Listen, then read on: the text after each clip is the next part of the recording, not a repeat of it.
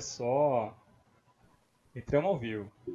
Agora sim. Estamos ao... Agora dá pra gente conversar, todo mundo tá ouvindo. Aqui em São Paulo tá um dia chuvoso, nossa, o dia inteiro chovendo. Olha e você, só. como que está? Como que estão as coisas? Cara, super tranquilo. Aqui em Jundiaí tá chovendo pra caramba também, na verdade. Ontem caiu o mundo aqui. Uh, eu, hoje eu fui na minha terapia, psicóloga, e ela acabou de mudar para um consultório e inundou o consultório dela. Nossa! Tipo, perdeu, eu tava lá o dia inteiro hoje chorando, falando que perdeu, tava sem internet, esperando a Vivo ir lá resolver problema. Nossa. Mas aqui não, não inunda, pelo menos, né? Aí, não sei que bairro que você tá aí, onde que você tá morando. Cara, aqui eu moro no Jabaquara. Aqui não tem chance de inundar, não. Vai inundar aqui, vai ter que inundar um monte de lugar antes, viu? Essa é a verdade. Sério? Então aqui, quanto a isso, é bem tranquilo, não tem esse problema não. Pô, isso é bom. Mas você não é de São Paulo? Ou você é de São Paulo? Não, eu sou de São Bernardo, nascido e crescido em São Bernardo a vida inteira, dá para perceber pelo R, né? São Bernardo. uhum. E a vida inteira em São Bernardo. Eu vim para São Paulo por conta de faculdade de trabalho, essa é a verdade, mas passei a vida inteira em São Bernardo, assim. Primeira vez que eu vim para São Paulo eu tinha 17 anos. Caraca. Você é, morava eu... do lado e basicamente não, não ia para São Paulo. Cara, eu brinco que é muito perto, assim. A, a, hoje a minha casa da casa dos meus pais dá 25 quilômetros. Então é muito perto, 25 quilômetros, convenhamos. Oh, Só que, cara, o fato de São Bernardo, na, na real, o ABC como um todo não tem metrô. Então esse é um principal motivo que torna muito mais difícil o acesso. Né? Até tem como vir de, de trólebus, ônibus, enfim, só que é muito mais difícil, tem que pegar mais de uma condução. E, pô, eu confesso que a minha vida inteira foi em São Bernardo, meus pais também nunca foram de vir para São Paulo, então nunca senti falta, assim. Eu comecei a sentir falta quando eu vi a necessidade de vir para cá. Mas, no geral, foi São Bernardo mesmo minha vida. Quando a gente começa a ficar mais velho e tal. Eu sou aqui de Jundiaí, né? Eu passei a minha infância aqui, mudei por um tempo. Mas quando eu era pequeno mesmo também, eu, eu tô a 40 minutos de São Paulo, só que não ia, tá ligado? É, é, é engraçado isso, né? Porque na verdade, hoje, quando a gente tá mais velho, principalmente, a gente pensa como São Paulo um lugar que tem tudo, né? Tudo que a gente precisa, a gente acaba indo pra São Paulo, vai pra São Paulo e tudo mais. E antigamente não tinha essa. Essa. Talvez. Não é vontade, porque vontade talvez até tinha. Ou não tinha vontade mesmo, na verdade, né? Exato, exato. Criança é um pouco diferente da vida.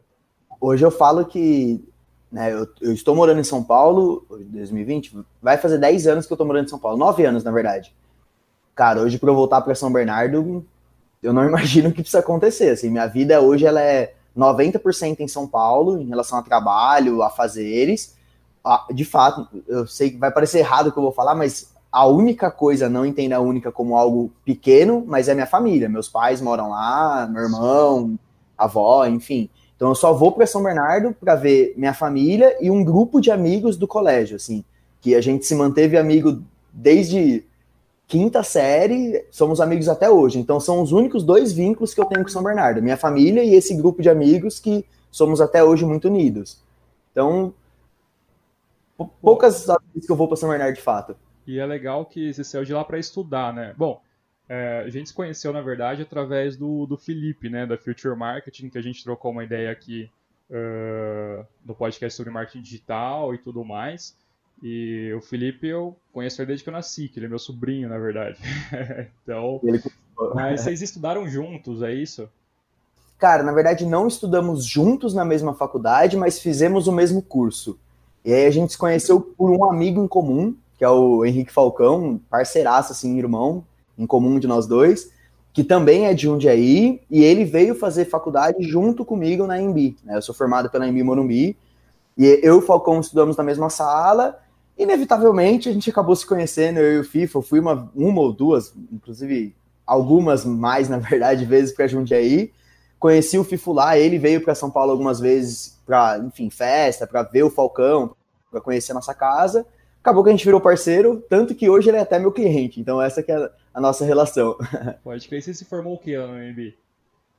Cara, me formei em 2013, final de 2013. 2013? Isso. Ah, foi a época, eu me formei em 2012. A gente tem quase a mesma idade, então. É, faz um, faz um tempinho aí, né? E na época você já curtia finanças ou não? Não, cara, eu vou falar para você que eu nunca na minha vida fui apegado a, a finança. Eu sempre gostei de números, eu sempre gostei de matemática, sempre pirei nessas coisas, mas eu nunca pensei em dinheiro. Eu sempre me considerei, considerei uma pessoa muito simples. Eu, eu digo simples em questão de, pô, eu nunca almejei ter muita coisa, nunca tive essa, pô, eu quero ser milionário, eu nunca fui assim. Eu sempre fui de fato muito simples. Acho que até por questão da minha família. Minha família, em questão de luxos, são muito simples. Então eu nunca tive esse interesse. Passei a faculdade inteira a trancos e barrancos, me, vendendo almoço para pagar janta, enfim, um sufoco danado. Eu conheci o mercado financeiro através de um amigo meu, irmão também, que tanto virou o meu mentor no mercado financeiro. E olha que, que parentes, né? Mas que situação legal. Eu conheci o mercado financeiro porque eu me tornei cliente desse meu amigo. Ele trabalha como consultor financeiro também até hoje. E ele me apresentou, eu falei, meu, isso é irado. Eu nunca tinha entendido o porquê que a gente tinha que pensar em dinheiro, porquê que, pô, existem mais investimentos além da poupança. Eu nunca tinha pensado nisso. Quando ele me apresentou, eu falei, nossa, isso é muito da hora, gostei muito do conteúdo, virei cliente dele, cara, e essa foi a virada de chave na minha vida, literalmente. Mudou tudo, na verdade, como você vê o mundo e tudo isso. Cara, tudo. eu sempre gostei de finanças, eu sou formado em administração de empresas, na verdade. E Legal. eu sempre curti muito o mercado financeiro, olhava a questão de ações. Porque assim, eu sempre gostei de empresas, de negócios, sabe? Então eu via, por exemplo, um dos artigos que eu fiz na, na faculdade era é, formas de geração de dinheiro na internet. Que aí a gente vê, por exemplo, o YouTube, até, sei lá, um pouco antes do. Não, até depois que o Google comprou ele, ele não dava zero reais de lucro, né? Só dava prejuízo. O Google foi lá e comprou, acho que não lembro se foi 2 bi, 1 um bi, que parada que foi. E era uma coisa que não dava lucro e que, tipo, já tinha um valor muito grande como assim, cara? Por quê? que? O que, que o Google viu no YouTube? E tem aquela parada. Hoje, por exemplo, o, a Uber. A Uber não dá lucro, mas Sim. é uma empresa gigante e que todo mundo quer, quer ter ações na Uber porque todo mundo sabe que, que cresce. A Amazon é uma empresa que por bastante tempo ela também só dava prejuízo e o Jeff Bezos ia lá e falava: Ó, oh, a gente está dando prejuízo, a gente vai continuar dando prejuízo porque o nosso objetivo é crescer. Mesmo assim, a Exato. galera ia lá, comprava ações da Amazon, não sei o que, e virou o que é hoje, sabe? Eu sempre gostei muito desse mercado, mas eu nunca consegui me aventurar na parada. Eu tentei me aventurar há pouco tempo atrás, mas também acabei me ferrando, sabe? É Isso eu acho que acontece com muita gente, na verdade, né? Que não muito. tem ideia de como entrar no mercado, acaba achando que vê um vídeo, alguma coisa, acha que é fácil investir e tudo mais, e, e não é bem assim, na verdade, né? Com certeza. Cara, eu falo que eu fui um pouco diferente de você. Eu tinha tanto receio e falta de conhecimento que eu não entrei no mercado. Eu só entrei no mercado depois que eu entendi. E o que você falou faz muito sentido, assim, porque convenhamos, né? Existem os dois lados da moeda. Existe a pessoa que nunca ouviu falar disso e vai permanecer assim, porque não é algo que aqui no Brasil não é cultural falar de finanças. Simplesmente não é. Sim. É, é difícil da gente ver crianças comentando sobre isso. E pode parecer loucura, pô, uma criança falar de finanças, mas não é, assim, pensar em como vai ser o nosso futuro não é loucura, independente da nossa idade.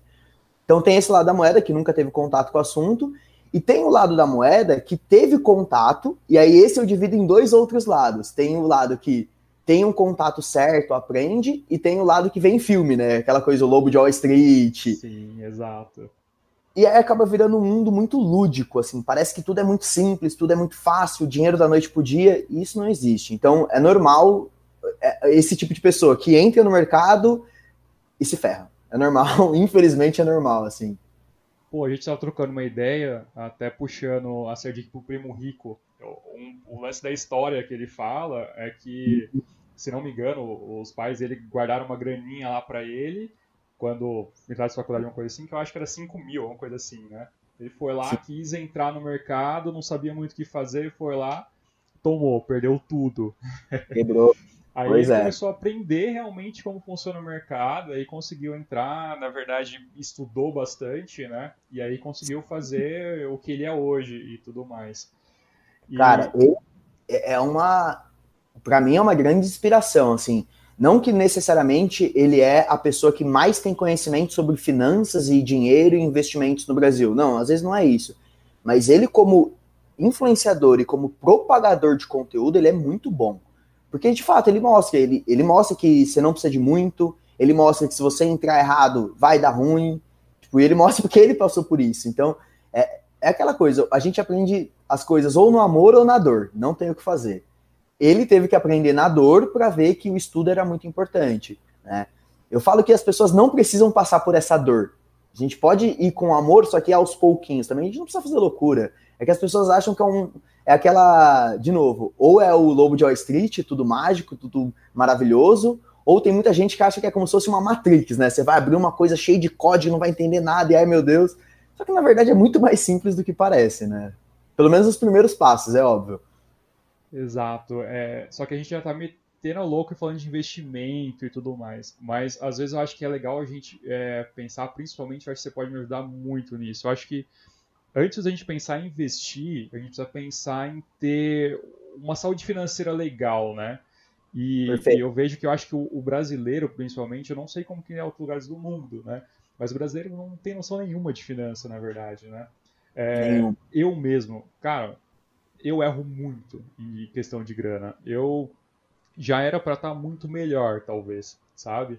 E por não se planejar, talvez querer tudo um pouco na hora, eu sou muito ansioso. Então, tudo eu quero na hora, a gente dá um jeito, compra aqui, se vira para pagar depois e vai nessa. Aí depois acaba fazendo empréstimo, vai. E, e, eu acho que a maioria das pessoas fazem isso, né? Um lance é. legal que a gente poderia pensar é, seria o ideal. Cria, na, na, escola a gente já tem uma educação financeira, né? E aí claro. a gente não tem. E o que, que a gente faz? tá todo mundo aí, eu acho que o brasileiro, 99% da população é perdida financeiramente. 99 não, mas sei lá, uma boa parte é bem perdida. E, e como Cara, começa a melhorar essa parada? Pô, Ciro, isso é uma, é, é uma indagação muito importante. Porque, primeiro, como eu falei, aqui no Brasil não é cultural a gente falar de finanças. E aí, quando eu digo finanças, é englobar tudo que diz respeito a dinheiro. Eu brinco muito que quantas vezes a gente não vê a situação de, às vezes, perguntar para alguém o quanto ganha e a pessoa levar isso como uma ofensa. Ou eu mesmo, eu passei a vida inteira e eu nunca, até hoje, eu não sei o quanto meus pais ganham, não faço ideia. Ou, óbvio que hoje eu faço ideia, porque querendo ou não, passou pelo processo de eu entender sobre dinheiro e hoje, depois de muito tempo, meu pai virou meu cliente. Caraca, Só que, que eu lembro que quando eu era mais novo, eu perguntava, ah, pai, quanto você ganha? Nossa, parecia que eu tava xingando ele. Então, é. esse é um conceito que ele tá enraizado na nossa cultura. A gente não fala de dinheiro, a gente não tem um professor que fala sobre isso. Então, é, é muito doido até a gente fazer uma comparação, vou trazer a Alemanha, por exemplo. Pegar a Europa como um todo, né? Vou generalizar, é óbvio que não são todas as pessoas, mas a maior parte dos brasileiros sonha em ter a vida do europeu, do americano, é aquele sonho maravilhoso. Só que, pô, beleza, vamos entender o porquê que esses países, né, essa, população tem essa vida financeira tão saudável. Lá na Alemanha, educação financeira é uma matéria de colégio. A molecada, não estou falando de faculdade, não é. A molecada tem educação financeira como matéria de colégio. Isso é muito doido. Porque aqui no Brasil a gente só vai começar a falar de, de dinheiro quando a gente já está provavelmente maior de idade, quando a gente já está trabalhando e, na real, quando a gente já está entendendo que dinheiro é importante. Se a gente começasse a ver isso antes, o caminho seria muito mais fácil. Né? Hoje até existe um projeto de educação para trazer educação financeira para os colégios, só que, cara, é um projeto para começar em 2025.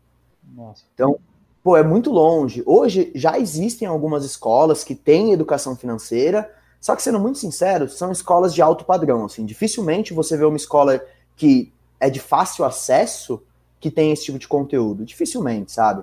Então, o que você falou é importante, não adianta a gente pensar em investimentos sem ter uma vida financeira saudável. Acho que uma coisa acaba levando a outra, entendeu?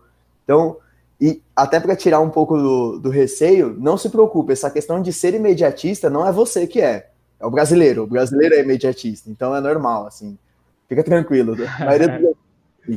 é, a gente quer tudo para ontem. Mas um, um, lance legal que você falou aí é essa questão de a gente sempre achar que é uma ofensa perguntar, às vezes, quanto a pessoa ganha e, e acaba se sentindo ofendido, a pessoa acaba se sentindo até lesada, né? Não sei. Mas hum. é uma questão que eu penso que é uma coisa que se eu soubesse, tivesse uma ideia do que é um bom salário antigamente, seria um pouco diferente a minha, a minha vida financeira, sabe? Porque eu nunca tive ideia do que é um bom salário. É, eu, eu, sempre me pergunto isso. Será que eu, eu, ganho muito? Será que eu ganho pouco? Será que. Quanto que é um salário bom para um brasileiro? Quanto que não é? Na verdade, talvez não depende tanto de quanto você ganha, mas de quanto você gasta também. Tem essa parada, né? Perfeito. Mas eu não sei o que que. Por exemplo, é, essa é uma dúvida muito grande. O que é ganhar bem? Ou o que é, é ganhar mal, na verdade? Cara, isso é uma, é uma dúvida que é para todo mundo, assim. O que você falou é muito verdadeiro nas nossas vidas. A gente não sabe o que é ganhar bem ou ganhar mal. De novo, vou me usar como exemplo. Como eu falei, eu sempre me considerei uma pessoa muito simples. Então, eu, até certo momento da minha vida, eu achava que um salário de dois, três mil reais era ótimo. Pô, e aí, óbvio, né, eu vou trazer para a realidade do brasileiro. Eu entendo que não são todos os brasileiros que têm um salário de dois, três mil reais, isso eu entendo, é um fato. Só que a grande realidade, principalmente, vou pegar a cidade que eu moro, São Paulo. Com um salário de dois, três mil reais aqui em São Paulo, você não tem um padrão de vida bom, assim, absurdo. Você tem o necessário, de novo, não tô falando que, nossa, não dá para viver com isso. Dá. Só que você não vai ter realizar todos os seus luxos. Então isso é uma coisa que a gente não sabe medir. Só que o mais importante, como você mesmo falou, Ciro, não é o quanto a gente ganha, é o quanto a gente gasta. Porque eu uso esse exemplo para todo mundo, assim, uma pessoa que ganha 50 mil reais e gasta 49,900, pô, beleza. Será que ela tá ganhando muito ou será que ela tá gastando muito? Então, pensando no futuro, para um planejamento financeiro, para uma vida financeira saudável, se você comparar uma pessoa que ganha 50 mil reais e, e gasta 49 com uma pessoa que ganha 5 e gasta 2, no futuro, a pessoa que ganha 5 e gasta 2, ela vai ter mais dinheiro. Ela tem mais poder para poupar. Então, isso é muito relativo. Ganhar bem ou mal, vai muito de acordo com o nosso padrão de vida, de acordo com os nossos desejos, aonde a gente quer chegar. Essa é que é a verdade, assim. Essa resposta não tem um, um certo ou errado, assim, uma exatidão. Ah, a partir disso você está ganhando bem. É muito relativo. E depende muito do padrão de vida que você está tendo também, né? Isso que é o mais importante, talvez. Mas a maior dificuldade de todo mundo, talvez não é nem a questão de quanto a pessoa ganha, mas sim de quanto ela economiza, de quanto ela guarda. E para a maioria da população, acha muito difícil você guardar dinheiro. Porque a gente sempre tem essa, uh, quero comprar isso, pô, lançou um, celular novo, lançou qualquer coisa, a gente vai lá ficar louco, quer comprar parcela no cartão, dá um jeito, e nunca tá guardando. Eu tive sempre esse problema de nunca guardar muito bem as coisas. E, e eu não sei qual que é a estratégia que eu poderia usar, o que, que eu posso fazer para aprender a guardar, sendo que, por exemplo, às vezes a gente já tá no momento que a gente. O que ganha tá gastando, entendeu? Com certeza. Cara, acho que uma dica. A dica de ouro, assim, que eu posso dar é prioridade. Por que, que eu falo sobre prioridade? Nós não percebemos que nós elegemos prioridades nas nossas vidas que não necessariamente são de fato uma prioridade. Eu vou exemplificar isso que eu tô falando. Quando a gente recebe o nosso salário, o que, que a gente faz com o nosso dinheiro? O salário cai na nossa conta, e aí Cada pessoa vive de um jeito, né? Mas vamos generalizar. Pô, o salário cai da conta, a gente paga as contas de casa, sei lá, aluguel, condomínio, telefone, celular, independente da conta que a pessoa tenha. Aí, isso, de novo, é muito relativo. Só que ela vai pagar as contas que são fixas, né? Que é o que a gente chama de custos fixos. Pô, segundo gasto que vai vir ali direto. Geralmente, o cartão de crédito, porque ele já deve estar consumido, ele já deve ter uma fatura que está vindo do mês passado. Então, isso, querendo ou não, já é algo que você tem que pagar. Como que o brasileiro vive, normalmente? Então cai o salário, beleza, tem tudo aquilo, e aí ele gasta. Se sobra dinheiro no final do mês, ele poupa. Só que, cara, vamos lá. Pô, uma pessoa que trabalha, você trabalha pra caramba, você falou que você é casado, tem a preocupação com a sua casa, com a sua esposa também, vocês se dedicam para ter uma vida melhor cada dia mais. De verdade, chegando no final do mês, se você olhar na sua conta e ver muito dinheiro, o que, que vai ser mais forte? Você pegar esse dinheiro e guardar ou você pegar esse dinheiro e realizar um sonho, realizar um desejo? viajar. Pego, viajo. A melhor coisa do mundo é viajar pra mim. Pega dinheiro e vai querer viajar. Tá certo. E, cara, o que eu falo para todo mundo, não tem problema. O dinheiro é feito para gastar. Sim, eu não vou falar que é uma verdade absoluta, mas eu acredito que o dinheiro ele não é um fim, ele é um meio. Essa parada de ah, o dinheiro traz felicidade? Não, o dinheiro não traz felicidade. Mas o dinheiro ele pode te trazer uma condição que talvez você esteja mais feliz do que você está hoje, enfim. Então é, muito, é uma conversa aí entre a, é, é um, um assunto muito polêmico, mas de fato, na minha opinião, o dinheiro ele não é um fim. E ele é feito para gastar. Você trabalha para ganhar dinheiro para gastar esse dinheiro. Então, é normal você ver o dinheiro, gastar e querer realizar os seus sonhos. Só que, o que a gente não pode esquecer? A gente está vivendo hoje. Só que o amanhã ele existe. Daqui 10 anos existe. Daqui 20, daqui 30. Se Deus quiser, estaremos todos vivos daqui essa, esse tempo. Então é importante a gente hoje ir alimentando e construindo um futuro melhor. E aí é onde entra a prioridade. É, as pessoas se confundem muito achando que guardar dinheiro, poupar, a gente vai abrir mão de tudo. Não é assim. Só que, vamos lá, Ciro.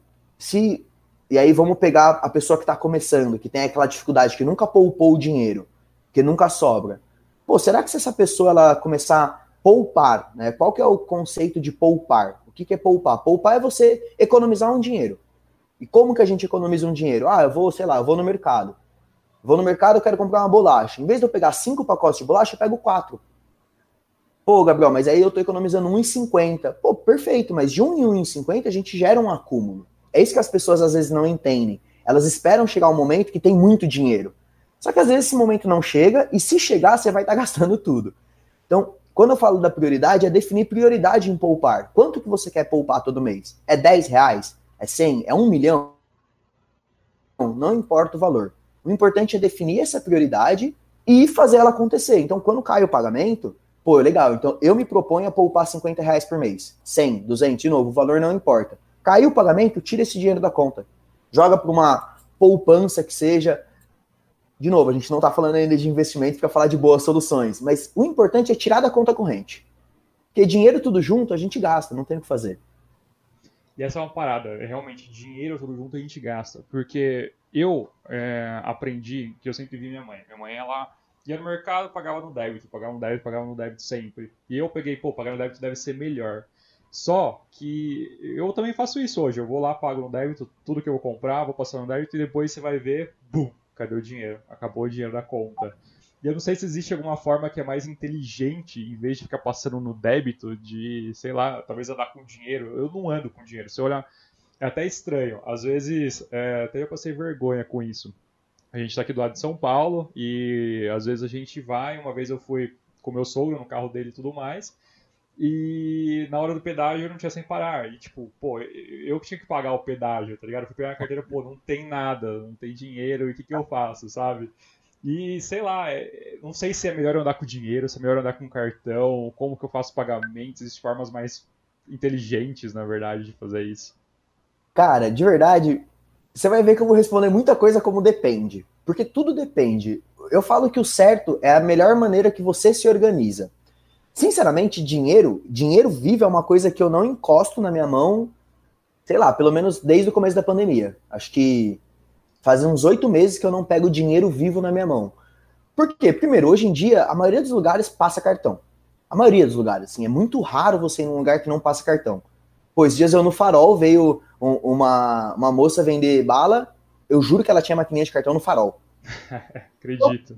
É, hoje em dia é muito fácil você ter uma máquina de cartão, é barato para o estabelecimento, enfim. Então, sobre ter o dinheiro, sinceramente falando, eu particularmente falando, não gosto de ter dinheiro vivo, porque eu acho mais difícil fazer um controle com o dinheiro vivo. Mas isso é muito relativo. Entre o débito e o crédito, mais uma vez, não existe certo e errado. O que, que eu costumo falar que é o ideal e uma boa dica? Não usar os dois ao mesmo tempo.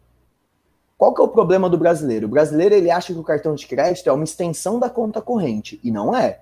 Entendeu? Essa que é, não é. É que nem cheque especial. Cheque especial, muita gente acha que é uma extensão. Nossa, opa, legal, tenho dinheiro. Não, não tem. Você está usando um dinheiro que não é seu. O cartão de crédito, na teoria, é a mesma coisa.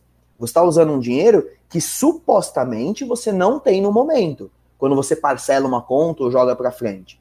Só que não necessariamente isso é errado. Porque uma pessoa que faz uma boa gestão financeira, ela consegue passar no cartão hoje e se programar para pagar no mês que vem. É isso que tem que acontecer, tá? Então, entre o certo e errado, débito ou crédito, não existe. O certo é fazer uma maneira que você consiga se controlar. Eu mesmo, a vida inteira, eu sempre usei débito. Sempre. Eu nunca nem tive cartão de crédito. Eu fui ter cartão de crédito faz poucos anos, porque eu nunca tive necessidade. Nunca gostei de parcelar coisas, nunca, sempre detestei. Porém, hoje, com a cabeça que eu tenho, com todo o conhecimento que eu fui adquirindo, eu percebi que o cartão de crédito é sim uma coisa muito positiva. Por exemplo, imagina se eu vou comprar algo de mil reais. 10 mil de novo, o valor não importa, tá? O que, que seria o certo? Tá? O, o certo seria o seguinte: tirando bens absurdamente caros, ah, vou comprar um carro, uma casa, que aí é diferente. Mas, pô, se eu quero comprar algo de mil reais, o ideal é eu comprar isso a partir do momento que eu tenho mil reais na minha mão. Esse é o primeiro ponto. Ah, eu sei que às vezes isso é complicado, tudo bem, é por isso que o cartão de crédito ajuda. Mas vamos imaginar o seguinte cenário: eu tenho mil reais na minha mão aqui, ou na minha conta, enfim. Quando eu for fazer o pagamento, se eu tiver um controle suficiente para fazer isso, eu posso parcelar no cartão em 10 vezes, por exemplo, eu vou pagar 10 de 100 reais. Óbvio, isso desde que não gere juros. Vamos falar tudo sem juros. Por quê? Qual que é um conceito que é interessante que eu comecei a aplicar na minha vida? Eu pego esses mil reais que eu tenho hoje e coloco num investimento simples, num tesouro direto, enfim, num CDB, qualquer lugar, numa conta do Nubank, esse dinheiro ele vai ficar lá rendendo. Vai render pouco? Vai, mas vai render. E aí, todo mês, o que, que eu posso fazer? Eu posso tirar os 100 reais da parcela desse investimento. Porque no final dos 10 meses eu vou pagar os mesmos mil reais, só que na conta vai ter uns centavinhos lá. Pô, Gabriel, mas uns centavinhos. Pô, perfeito, mas você entende que o seu dinheiro te presenteou com esses centavinhos só por você se planejar bem? É isso que é um bom planejamento. Não é você abrir mão de coisas, é você fazer as coisas com um planejamento. E aí é por isso que, por exemplo, eu comecei a usar o cartão de crédito. Eu falei, pô, de fato, eu, se eu tenho dinheiro na minha mão, eu sei o que fazer com ele. Eu sei como fazer ele trabalhar ao meu favor. Então eu vou fazer isso. Se eu tenho a tecnologia que me oferece isso e eu tenho conhecimento para fazer isso, eu vou unir as duas coisas. Só que, de novo, isso funciona para quem tem controle, porque também não adianta a pessoa pegar os mil reais, passar no cartão e gastar. Porque aí, se ela não conseguir pagar esse cartão de crédito depois, ela vai se enfiar em dívida. Infelizmente, é o que a maioria das pessoas faz. A maioria, como eu, muitas vezes também. ó, ó, ó a inteligência do cara. Aí você me fala se foi burrice monstro, o que, que foi. Trocar de videogame, por exemplo. Eu, eu jogo muito FIFA, cara. Na verdade, eu yeah. joguei muito jogo na vida inteira. Hoje eu só jogo FIFA. Todo ano lançou o FIFA, eu tenho que comprar o FIFA e às vezes eu compro. E jogo no videogame. Antigamente eu curtia PC, hoje eu não, não curto muito mais. Mas o que eu fazia? Eu tava, eu acho que com o Xbox uh, OS, né? O branquinho, bonitinho e tal, e queria pegar o Play 4 Pro. Eu vendi o Xbox, uh, o valor à vista, peguei lá, sei lá, mil reais, vamos estar assim, e o, o videogame que eu queria custava tipo 1.500 eu vendi, peguei o dinheiro à vista e falei, bom, vou parcelar aqui agora o, o Play 4 que eu quero, vou pagando, vou pagar a diferencinha aí, mas não tem problema. Deu um tempinho que aconteceu, peguei os mil reais, gastei e fiquei pagando as parcelas do novo. Cara, isso direto aconteceu comigo. E talvez se eu tivesse um consultor ou alguém para me falar, meu, vai dar ruim, sabe? Faz de uma forma diferente talvez teria me dado muito melhor. Porque muitas vezes. E, e é engraçado que esse dinheiro pum, simplesmente some, tá ligado? É impressionante. Num, e, e, você não vê, pra, pelo menos eu, é, é uma coisa também que eu já tentei fazer e que eu tinha que pegar novamente para conseguir. Me planejar, colocar uma planilhazinha, ver quanto que eu gasto e tudo mais. Porque o que entra de diferente simplesmente some. Eu não sei para onde vai, entendeu? E, e, não sei qual que é a melhor forma. É realmente eu ter uma planilha no Excel, uh, ó, esse gasto aqui, isso, aquele gasto aqui. Ou o aplicativo, já tentei aplicativo também. Sim, Aí, sim. Não sei. Cara, é mas, mais uma vez, famoso depende. o certo é a maneira mais fácil. Eu, na minha vida, eu gosto muito de planilha. Eu acho que planilha funciona muito bem, porque eu acho que é algo muito visual e tudo mais. O que eu não aconselho, papel papel e cabeça. Eu não aconselho porque a cabeça, o ser humano, a gente esquece. Sim. É um fator fisiológico, a memória não fica lá para sempre. E no papel, a dificuldade é fazer soma. Mais uma vez, somos seres humanos suscetíveis a erro. Se você errar umas contas de mais ou de menos, pode dar muita diferença no final. Então, eu sempre aconselho ou planilha ou aplicativo. Tá? Hoje tem milhões de aplicativos que fazem isso. Um deles é o Guia Bolsa, um aplicativo muito legal ele vincula com a sua conta corrente, então quando você passa o cartão, ele já identifica o tipo de gasto. Eu, particularmente falando, não gosto de aplicativo, porque, na minha opinião, eu acho que no aplicativo eu tenho que ensinar o aplicativo como que é a minha vida para depois ele me ajudar. Então, esse processo às vezes me incomoda. Eu confesso que eu sou meio chato e sistemático com algumas coisas. Então, planilha eu gosto muito, assim. Eu acho que a planilha ela fica muito visual, inclusive é o jeito que eu faço com os meus clientes. Esse speech que eu dei aqui para você é exatamente o que eu falo com os meus clientes. Ó, oh, você pode fazer o que for melhor para você, só que faça. Se liga, eu vou até abrir um pouco da minha vida pessoal. Como que eu faço esse controle na minha vida? Porque convenhamos, né, Ciro? Falar aqui é muito fácil, né? Pô, alimenta uma planilha. É muito fácil. Só que, primeiro, né, você esquece. Então, o que, que eu faço? Se liga, eu vou dar um exemplo aqui. O que eu falo para todo mundo. Hoje em dia, com a, com a tecnologia do jeito que a gente está, a gente sai de casa sem chave, a gente sai sem chave do carro, sem carteira, mas sem celular a gente não sai. Verdade. Não? Se sai sem celular, a gente volta. É aquela coisa, não existe, não existe isso. Sai sem, sem celular, a gente volta. Então, olha aqui que legal. Não sei se vai dar para ver no vídeo, mas eu faço um bloco de notas no celular. Cara, show. Todas as, todas as minhas compras, todas, sem exceção. No momento que eu fiz a compra, não importa se é crédito, não importa se é débito, não importa se é dinheiro. No momento que eu fiz a compra, sempre existe aquele tempo entre, pô, se eu dei o cartão, a pessoa que está me atendendo, ela vai digitar ali o, valor e vai me devolver a máquina. Se eu dei dinheiro, a pessoa ela vai pegar o dinheiro e vai me devolver o troco. Então, nesse meio tempo, para eu não esquecer, de novo, o, acho que o importante é a gente entender qual é a nossa dificuldade. Quando eu comecei a me organizar, eu entendi que a minha dificuldade era lembrar das coisas que eu comprava. Então, opa, como que eu resolvo esse problema? Não vou deixar passar. É exatamente isso. Na hora que eu estou fazendo isso, eu anoto. E aí eu faço exatamente isso. É que não deu para ver no vídeo, mas eu anoto. O mês, gasto de novembro. Aqui eu coloco a data. Então, dia. Vou pegar aqui um gasto como exemplo. Dia 2 de novembro, eu fui no mercado, eu fui na padaria. Saindo da padaria, tinha uma pessoa na rua, ela, pô, você pode me comprar um café, tá mó frio. Falei, ô, oh, lógico, gastei 13 reais e eu coloquei aqui, ó, 13 reais caridade. Da hora. No dia 4 de novembro, eu gastei 179 reais e 11 centavos no mercado e passei no crédito. Então, de novo, é muito fácil eu falar isso porque eu trabalho com isso. Então, para mim, eu sei o de fato a importância. Só que isso é o que eu recomendo. Tenta anotar o mais próximo possível do momento do gasto, porque aí não dá margem para esquecimento. E aí, pelo menos uma vez por semana, alimenta uma planilha. Vai anotando os gastos.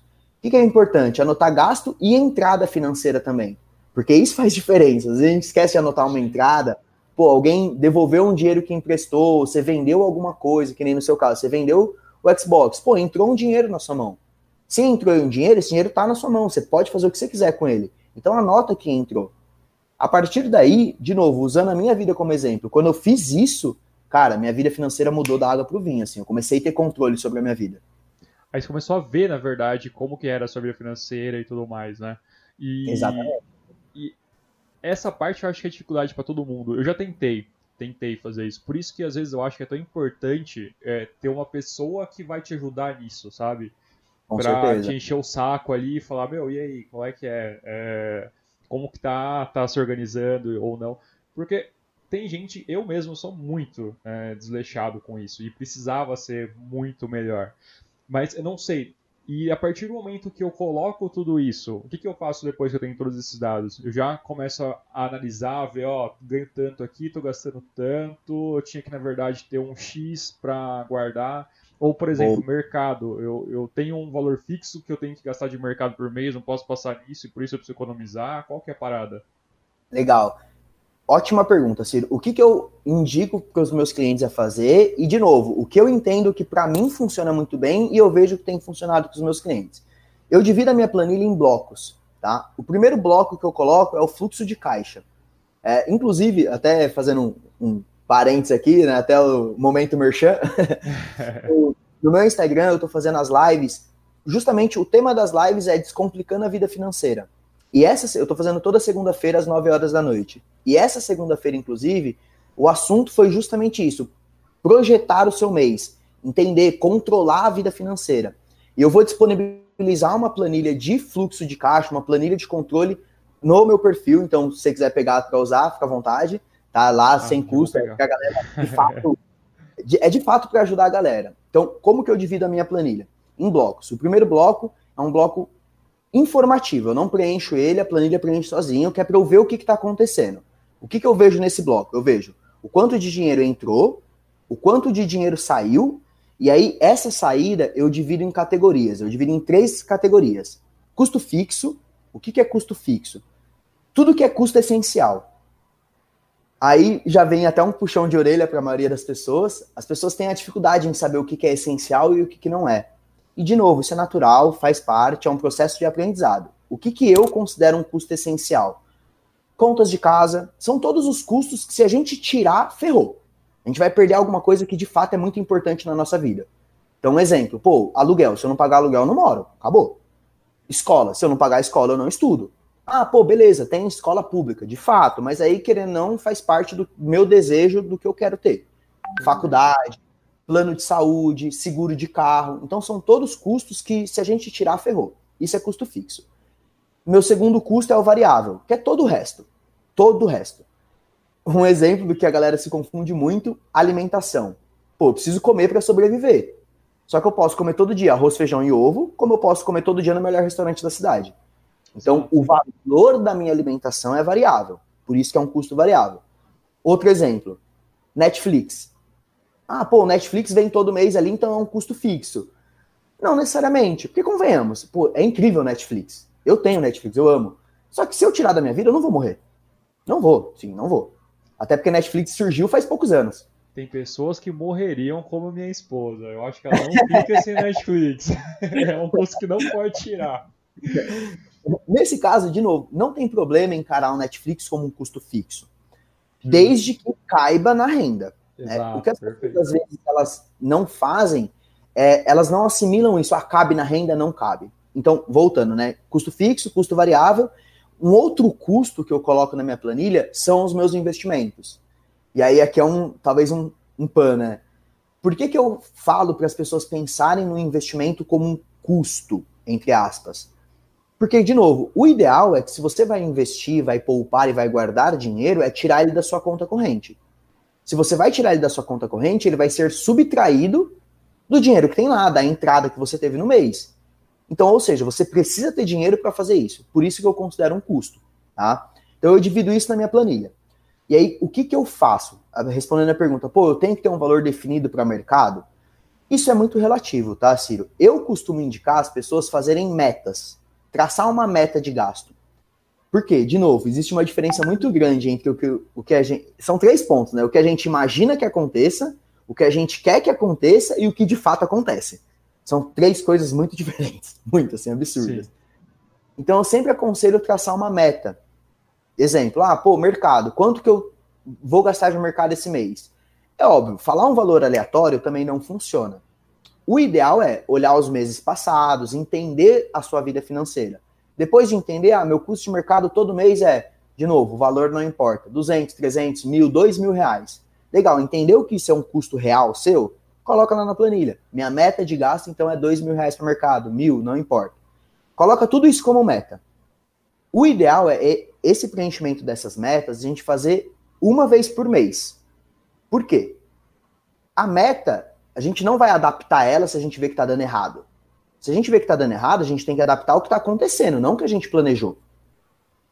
Idealmente falando, quando você preenche essas metas, por que, que eu gosto de planilha? Porque é inteligente, ela vai fazer a soma tudo sozinha.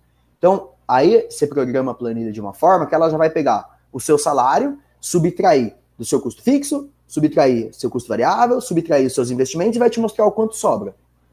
Na planilha, se quando você preencher a meta, a sobra, né, o saldo, for positivo, legal.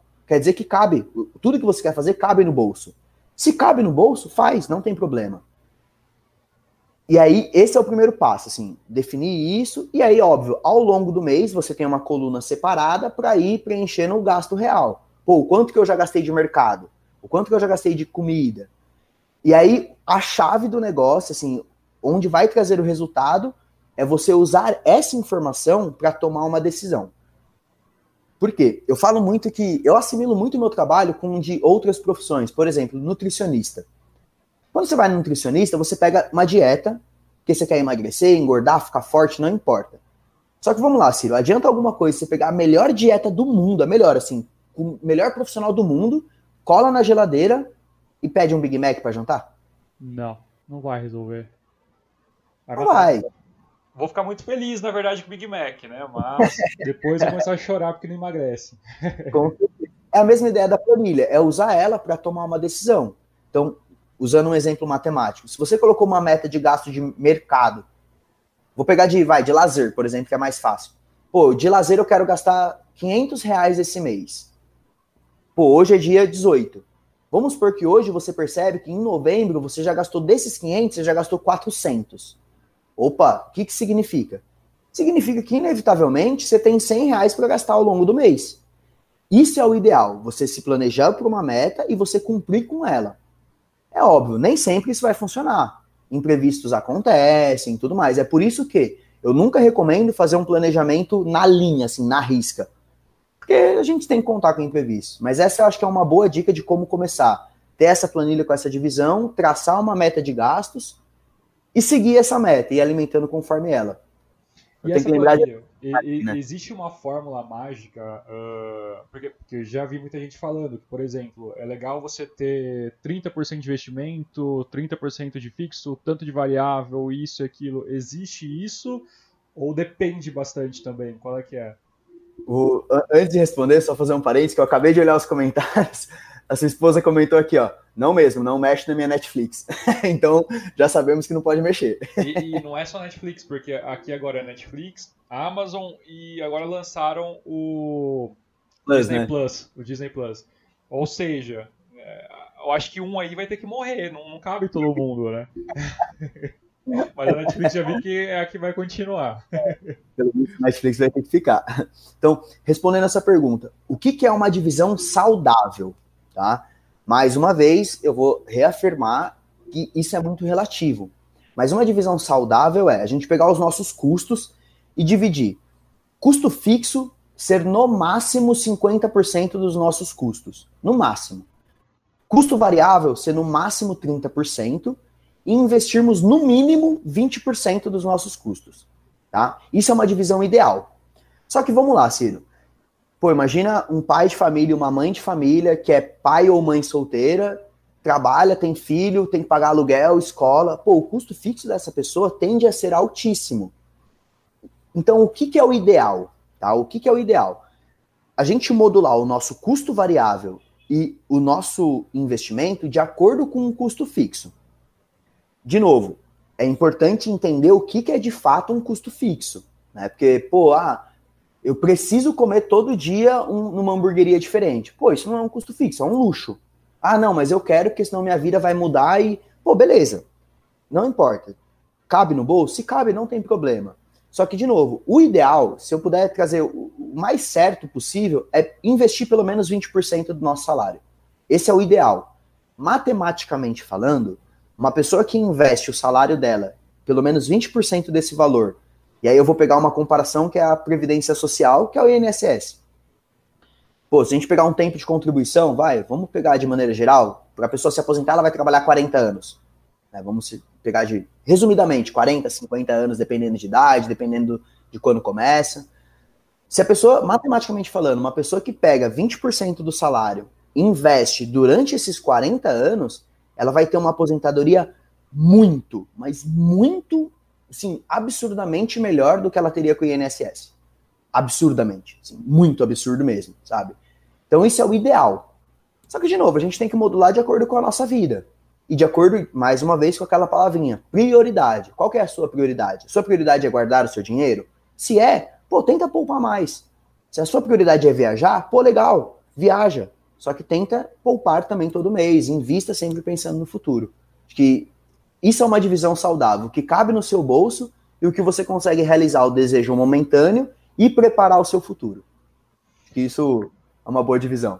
Eu acho que esse lance de preparar o futuro é, é importante demais para todo mundo, na verdade. Só que eu acho que a maioria das pessoas hoje estão numa fase, poderia dizer que seria antes de uma transição, que é aquela pessoa que com certeza está querendo investir, está querendo guardar uma grana, só que ela vê as contas dela e não, não tem como sobrar no momento, sabe?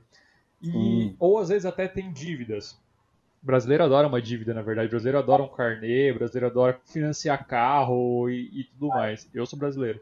E, e aí, o, o que fazer com aquela pessoa? Pô, o cara quer investir, pô, quer começar a guardar, a poupar, ter um, um, uma saúde financeira melhor, para pensar num futuro melhor para ele, para a família e tudo mais, mas ele está num período da vida ali que está com bastante dívida, bastante conta.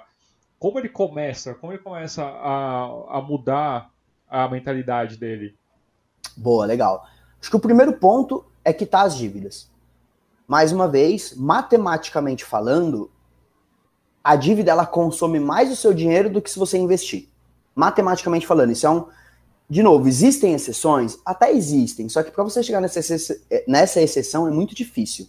Por quê? Você paga mais juros do que você recebe de juros de um investimento. Isso é a economia. Tá? Então, acho que o primeiro passo é quitar a dívida. Como que a gente quita dívidas? E aí, até respondendo o que a Carmen comentou aqui, ela perguntou se para ter sucesso é indispensável estipular essas metas. Nesse caso, sim. Por quê? Quando a gente traça a meta, a gente consegue visualizar o que vai acontecer antes de acontecer. Eu, uma frase que eu repito várias vezes é: imprevistos acontecem, só que a grande maioria dos imprevistos são previsíveis. Isso é um fato. Tá? É, vou dar um exemplo. Pô, bati o carro, tive que pagar uma bica de carro, do conserto do carro. Pô, é um baita imprevisto. Só que, pô, se você tivesse seguro, talvez você teria um prejuízo menor. Então você poderia prever e prevenir isso. Então, o que, que a gente pode fazer? O que, que eu dou de dica? Para quem já está em dívida, já tem dívida, tem que pagar um monte de dívida. Primeira coisa, mais importante é quitar essa dívida e ter um controle financeiro. E aí entra a planilha de novo. Me usando como exemplo, Ciro, eu, antes de eu conhecer o mercado financeiro, eu era exatamente esse tipo de pessoa. Eu não tinha dívidas, na verdade, eu, mas minha conta sempre terminava no zero. Era zero a zero, assim. Terminava o mês, para não falar que terminava no zero a zero, terminava com 10 reais, aí tinha mês que. Meses até que raros, porque por mais que eu era descontrolado, eu tinha uma certa noção, mas até tinha meses que eu terminava a conta no negativo, terminava o mês negativo. Só que eu ficava sempre no zero a zero, sempre. E eu sempre pensei, como eu falei no começo, né? Eu nunca pensei muito em dinheiro. Só que eu sempre tive na minha cabeça que era importante poupar. Só que eu nunca consegui. E eu falava, meu, mas não dá, não sobra dinheiro, como que eu vou economizar? Não dá, não sobra, não sobra. E por que que não sobrava? Porque eu não sabia o que fazer com o meu dinheiro. Então, o primeiro passo, assim, o primeiro primordial é entender a vida financeira e saber controlá-la. A planilha vai ajudar nisso. No começo é chato. No começo, nossa, dá raiva. Juro, assim, é, é uma sensação de você foge, você quer fugir da planilha, porque é natural. É natural. Todo começo é difícil de tudo na nossa vida, assim, de tudo. Pô, o primeiro mês de academia é um saco, dói, você não quer ir, você fala, meu Deus, pra quê? Você vai aprender a tocar um instrumento novo, é horrível, você não acerta nada. Então, o primeiro de tudo é muito difícil. Só que tem que ser persistente. Então, o primeiro passo é ter a planilha, fazer um controle legal. Beleza, colocou na planilha, fez um controle legal, começa a eleger de novo prioridades. Qual que deve ser a principal prioridade de quem tem dívida? Quitar essa dívida. E aí, infelizmente, né, vou falar uma coisa que talvez não, nem todo mundo goste de ouvir, só que inevitavelmente a gente tem que dar, seguir essa prioridade. E às vezes isso faz com que a gente abra mão de certos luxos. Por exemplo, uma pessoa que, sei lá, todo mês ela termina, sei lá, 300 reais negativa na conta. Todo mês, todo mês. Ou até outro exemplo, ela não termina negativa, mas ela não termina negativa porque ela tem que pagar no cartão de crédito. E aí no mês seguinte vira uma bola de neve. O que, que essa pessoa tem que fazer? Ela tem que tirar algum custo. Esse valor que está excedendo a renda dela, ela tem que tirar de algum lugar. E aí, de novo, às vezes a gente vai ter que tirar da nossa comida preferida, às vezes a gente vai ter que tirar do rolê que a gente gosta de fazer, a gente vai ter que tirar, às vezes, da, da assinatura de não sei o quê. Inevitavelmente isso tem que acontecer. Então, uma coisa que eu levo para minha vida é que, inevitavelmente, às vezes a gente tem que dar um passo para trás para dar, dar dois para frente. Então, nesse caso, é muito isso. É entender a vida financeira. A planilha ela vai funcionar para isso. Você vai olhar e falar, pô, legal, não cabe no, no meu bolso isso que eu quero fazer. Opa, então vou ajustar. Se não cabe, eu ajusto. E aí, de novo, eleger como prioridade. A primeira prioridade é quitar a dívida. A segunda prioridade tem sim que ser pensar no futuro. Você não precisa colocar todo o seu dinheiro no futuro, mas pelo menos um pouquinho. Uma coisa que eu falo para todo mundo, todo mundo assim. A gente espera sempre o melhor momento para começar. Sempre. Quando que a gente acredita que é o melhor momento? Quando o nosso salário aumentar. Não, porque ano que vem vai estar tá melhor, ano que vem eu vou ganhar mais, aí eu começo. Ah, não, pô, eu tô terminando de pagar uma conta aqui, quando eu terminar de pagar ela, eu começo. Só que vamos lá, esse momento não vai chegar. O, o que eu falo muito é que o melhor momento para começar, ele já passou. Ele foi dois, três, quatro, cinco, dez anos atrás. Esse foi o melhor momento para começar. O segundo melhor momento é hoje. Porque amanhã, um mês depois, você já deixou de ter resultado, entendeu? Então, a dica que eu dou é, para a pessoa que tem dívida e não sabe como começar, é faça uma planilha, pega bonitinho, tenha um controle financeiro e defina a prioridade, pagar a dívida e poupar. Não importa se você vai poupar um real por mês, não importa. O que a matemática nos ensina é que de um em um eu consigo formar um milhão. Vai demorar? Vai, mas eu consigo formar um milhão. De zero em zero eu não formo nada. Tem nada. Então, isso é um conceito muito importante. Não espere o melhor momento para começar, simplesmente comece. É aquela mesma ideia de, não, segunda-feira eu começo a dieta. Pô, por que, que não começa hoje? Já que quer começar, começa hoje. Não precisa esperar segunda-feira, sabe? Isso é uma dica muito boa, assim. Comece. Pega a planilha, faça esse controle e aos poucos você vai perceber que vai sobrar dinheiro, vai começar a acontecer e aí você vai ter uma virada de chave. Vai virar prazeroso fazer esse controle. Porque, cara, me usando como exemplo, foi muito prazeroso o momento que eu comecei a ver meu dinheiro sobrar.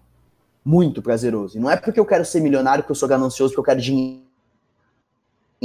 Não, porque eu comecei a ver meu dinheiro sobrar e pude fazer coisas que eu não conseguia fazer. Isso é muito prazeroso, sabe? Esse controle, essa liberdade. É isso que a educação financeira traz, essa liberdade de escolha. Isso é importante para agora. Gabriel, dá uma olhada se o seu WhatsApp está aberto no, no Note. Acho que a galera tá tentando falar contigo aí. É... Mas isso que você falou é legal. É possível você guardar e enquanto você está pagando dívida? Ou não? É, o ideal é eu guardar para pagar a dívida sem pensar em investir nada por enquanto. Depois Boa eu per... começo a investir. Qual é que é o lance? É possível fazer os dois? É... Ou eu tenho que pagar para depois começar a investir? Ótima pergunta. Vamos lá. O que, que eu acho que é importante? Acho que o, só o WhatsApp eu acho que é meu celular. Eu até coloquei no avião aqui. Fechou. O que que, o que que eu acho que é importante? É, é possível sim, tá? A pessoa pagar dívidas e investir ao mesmo tempo. Desde que isso não faça com que a dívida aumente. Exemplo. Existem tipos diferentes de dívidas. Né? É, por exemplo, uma dívida de empréstimo. A pessoa pegou um empréstimo e está pagando esse empréstimo. Pô, tudo depende ela conseguiria reduzir o tempo que ela tá pagando? Pô, ela, tá, ela tem que pagar mais 20 parcelas. Se ela pagar, se ela quitar em 10, se ela quitar agora, ela vai ter um bom desconto? Pô, se sim, beleza, é uma possibilidade. Só que o que, que é o conceito ideal? Não faz sentido você investir dinheiro se o dinheiro que você tira da sua conta para investir te gera prejuízo. Como assim? De novo, uma dívida, geralmente, ela vai comer mais do seu dinheiro do que o investimento vai te trazer de retorno. Ah, existem casos que dá para você ter um cenário inverso? Existem. Só que é difícil, não é fácil você ter um rendimento mega alto assim. Não é simples, principalmente para quem está começando.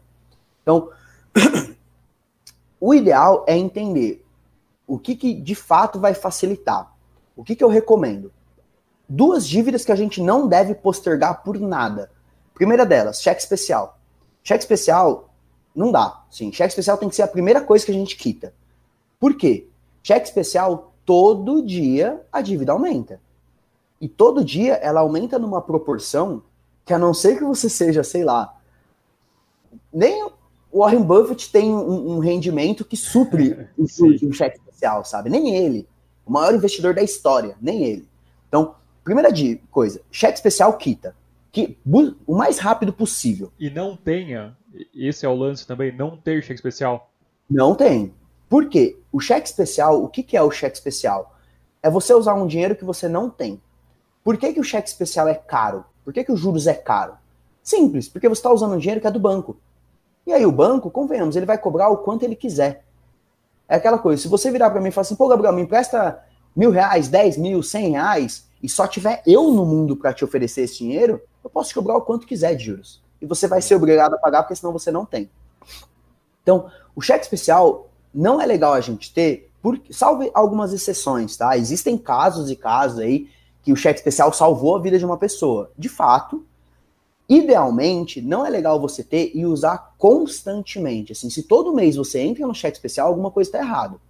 Por quê? Se você entra no cheque especial, significa que você está gastando mais do que você tem. Ponto. Ah, não, Gabriel, mas eu entro no cheque especial porque meu pagamento cai dia 15. Então eu entro no cheque especial dia 10 e dia 15 já supre. Pô, beleza, aí tá tudo bem. Não, não tá tudo bem. Se isso acontece é porque a sua organização financeira não tá legal. Porque às vezes você não está separando o dinheiro necessário para sobreviver até o dia 15, que é o dia do pagamento. Então, o cheque especial é uma coisa que, de verdade, eu não indico para ninguém, assim, para ninguém. Salve exceções absurdas aí, vou pegar um gap aqui de um exemplo, Flávio Augusto, que, pô, é um... Oh, conheço, verdade. Absurdo. Ele pegou o cheque especial, 20 mil, para abrir a WhatsApp, e hoje é o que é. Ficou Exato. bilionário, assim. Mas vamos lá, isso é um caso em um milhão, assim. Não dá para levar como uma regra. Então, o cheque especial é a primeira dívida que a pessoa tem que quitar. Segunda coisa, segunda dívida, assim, que aqui no Brasil é um absurdo. Cartão de crédito. E não o cartão de crédito em uso normal, assim, ah, comprei hoje, vou pagar mês que vem. Não. Tô falando sobre quando a gente não paga a fatura completa. Né? Porque existe essa opção, pô, a minha fatura veio 500 reais, eu posso pagar o valor mínimo. Isso é a maior furada que existe. Porque os juros que você paga por isso, mais uma vez, é absurdo a, a, teoria é a seguinte: se você usa um dinheiro que você não tem e que não é seu, você vai pagar caro por isso. Ponto final. Oh, então. Um, um, lance que, que eu pensei algumas vezes, aí com certeza você vai me falar se é uma coisa inteligente ou não. Cheque especial. É você ser o seu próprio banco. Você ter, na verdade, uma reservinha ali disponível para quando você precisar, só que você tem que repor. Esse talvez seria o mundo ideal. E o lance do cartão de crédito também. Hoje eu estou vendo muita gente uh, transferir para o cartão de crédito pré-pago também, para não ter problema. Esse lance rola mesmo? Eh, vale a pena você, você trabalhar desse jeito? Ou também não há tanta necessidade assim? O ideal é você, pô, faz uma reservinha aqui, melhor, você não precisa nem guardar esse dinheiro dessa forma um pouco diferente. E dá para usar o cartão de crédito aí, que o banco te deu um limite ali, você não precisa nem ir para o cartão de crédito pré-pago. Cara, o, o cartão de crédito pré-pago ele funciona principalmente para quem não tem um controle muito grande. Porque é simples, você vai lá, você abastece ele com um determinado valor, quando acabou, acabou, ponto final. Ah, então, mas dá para parcelar também, né? O, o pré-pago. Mas por mais que dê para parcelar, ele tem um valor fixo ali que você vai usar e ponto. Então funciona para quem tem um certo descontrole. Só que o que você falou de ter essa reserva, cara, isso é importantíssimo. Ter uma reserva é o, que, é o que de fato faz com que as pessoas consigam realizar os seus objetivos da forma com que querem. Tá? Vamos lá, Ciro. Vou usar você como exemplo. Você, alguma vez na sua vida, ia realizar um objetivo que você queria e no último momento aconteceu um imprevisto e você teve que mudar todos os planos? Já, já, já aconteceu. Cara, óbvio, né? imprevistos demais Acontece. no mundo. Mas se a gente falar de um imprevisto financeiro, imagina se nesse momento você tivesse uma reserva que suprisse esse imprevisto. Você conseguiria arcar com o imprevisto e realizar seu objetivo da mesma forma. Então, a reserva é, é uma das coisas mais importantes da vida financeira saudável. Tá? É ela que vai fazer com que numa situação de emergência, como eu falei, pô, bateu o carro. Não importa se eu tenho seguro ou não, mas bati o carro, eu tenho que pagar. Se eu tenho reserva de emergência, isso não precisa sair do meu salário. Eu não preciso pegar empréstimo, eu não preciso me endividar. Outro exemplo, pô, a geladeira de casa quebrou. Não dá pra ficar sem geladeira. Pô, então às vezes a minha reserva de emergência vai solucionar isso. Fiquei doente, preciso gastar horrores com remédio. Uma reserva de emergência. Qual que é o problema? Na teoria é muito simples isso. Né? Só que é muito difícil, e de novo, culturalmente, nós não temos na nossa cabeça que quando a gente acumula dinheiro, a gente tem que acumular com objetivos. Normalmente, como que o brasileiro guarda dinheiro? Normalmente o brasileiro guarda dinheiro, vai, todo mês ele coloca, vai, 100, de novo, o valor não importa. Mas ele vai acumulando, né? Vamos pegar uma pessoa que nunca guardou, tá começando agora, não tem uma renda muito alta, e vai começar a investir 100 reais por mês. Ela vai de 100, 100, 100, 100, aí junta mil. Aí fala, nossa, que legal, juntei mil reais, irado. E aí junta, junta, junta, junta dois mil. Fala, nossa, que legal, dois mil reais. E aí vai. Aí chega 5 mil reais. Pô, imagina se é uma pessoa que nunca teve 5 mil reais na mão. Aí vem todos os desejos do mundo.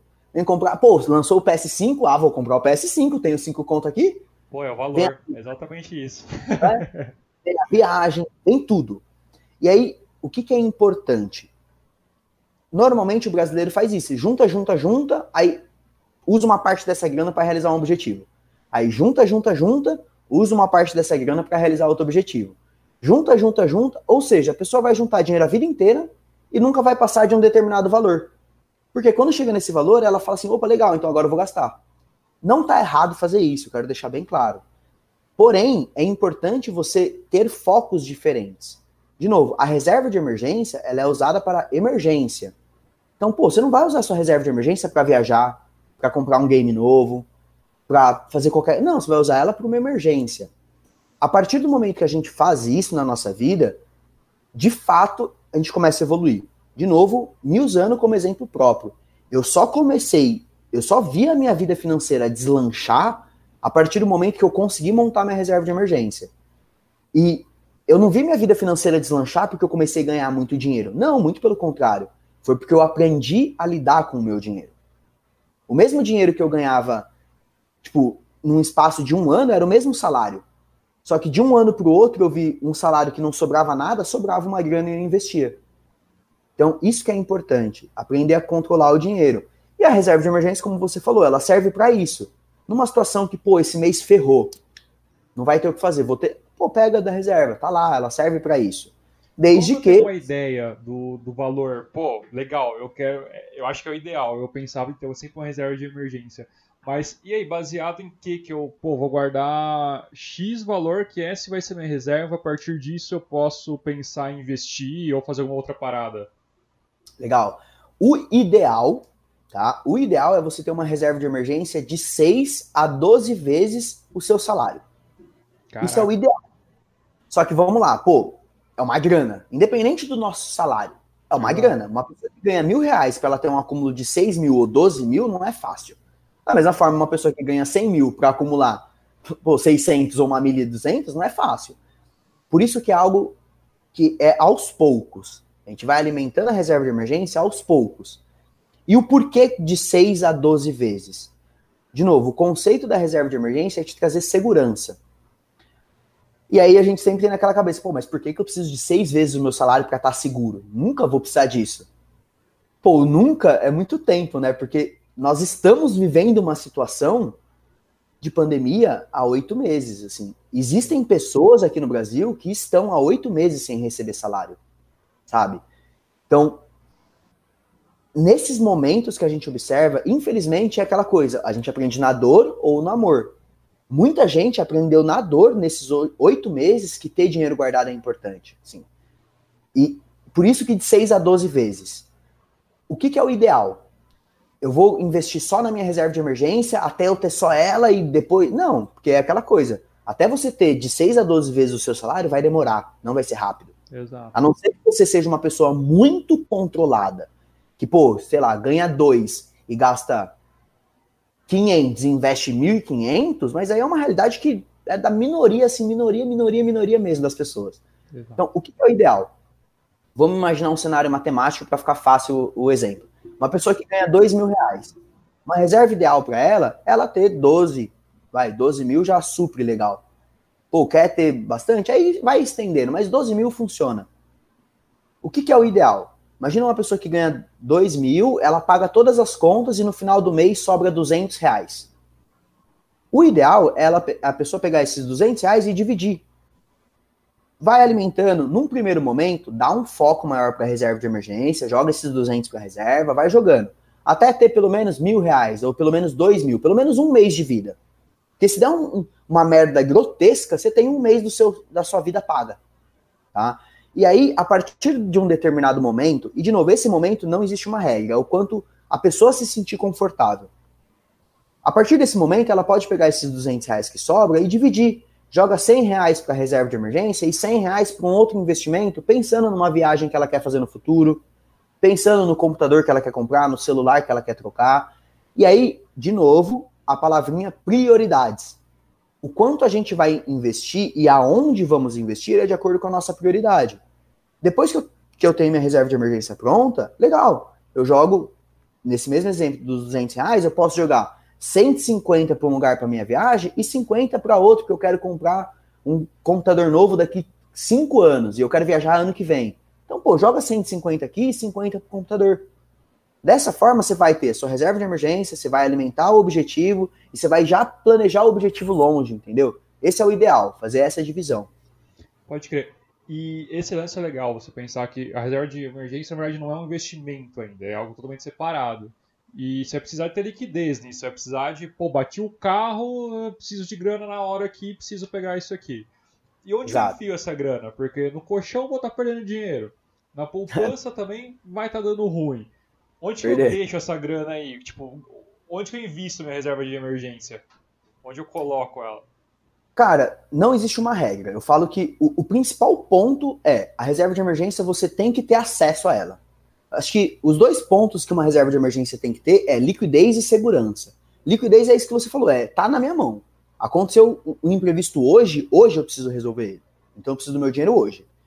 E além da liquidez, eu preciso ter segurança. Não faz sentido eu ter o meu dinheiro em um lugar que eu pus mil hoje e amanhã tem 900. Porque não faz sentido.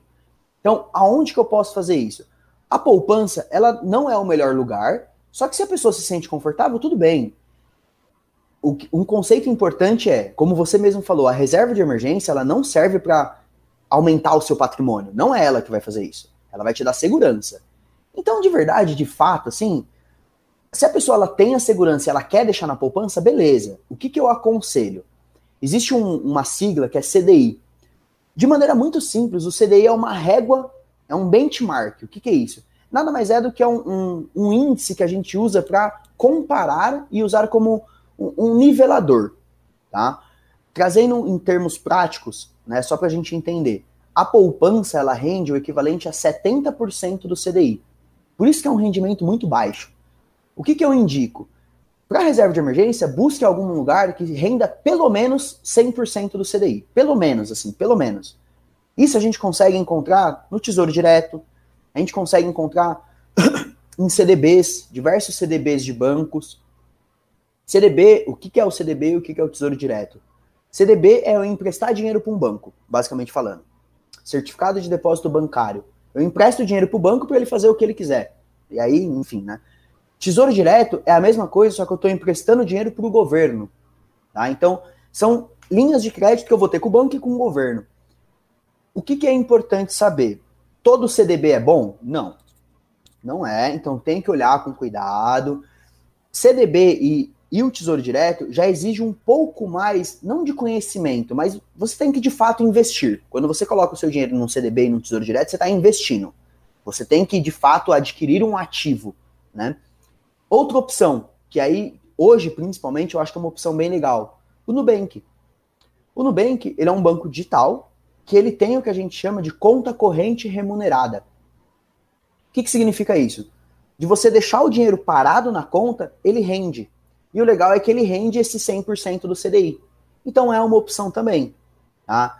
De novo, a reserva de emergência ela não é o que vai aumentar o seu patrimônio, aumentar o seu capital, e nem é essa a função. A função dela é aqui, ó, rapidez. Então, assim, em termos práticos, um tesouro direto funciona muito bem, um CDB desde que tenha essas condições, alta liquidez e alta segurança, e uma conta corrente remunerada. Existem hoje várias no mercado. Nubank, o PicPay está com conta corrente remunerada. É, se eu não me engano, o PayPal também tem conta corrente remunerada. Então existem várias opções. Eu particularmente gosto muito do Nubank porque é um banco, você tem cartão, você passa o débito ali, é muito fácil. É tranquilo. O Nubank, pô, uma ideia excelente. Mas aí partiu para um CDB ou, ou, um tesouro direto aí. Não é tão simples, na verdade, o resgate disso. Ou é, como que funciona? E, e como que eu contrato? Eu tenho que ir para uma, pra uma Rico da vida, para uma XP? Ou não, meu próprio banco eu consigo fazer uma compra disso, uma venda rápida? Ou bati meu carro no final de semana, aconteceu algum problema médico, final de semana eu consigo ter liquidez e sair ou não? Só na segunda, como que é? Boa, legal, boa pergunta. O Tesouro Direto e o CDB em específico, você precisa de uma instituição financeira. O, no geral, o Tesouro Direto geralmente a gente vai fazer por uma corretora. A gente consegue fazer por outros serviços? Até consegue, só que geralmente a gente vai usar alguma corretora. E aí existem várias no mercado, tá? Como você falou, Rico, XP, Invest, Genial, nossa, é um monte, assim, um monte. É, O CDB, a gente consegue fazer tanto pelo banco, diretamente falando, que como eu falei, o CDB é emprestar dinheiro para o banco. Então, eu preciso ter essa instituição financeira. Só que o que é importante saber? O CDB, eu consigo ter acesso a ele tanto em banco quanto em corretoras de investimentos também, tá?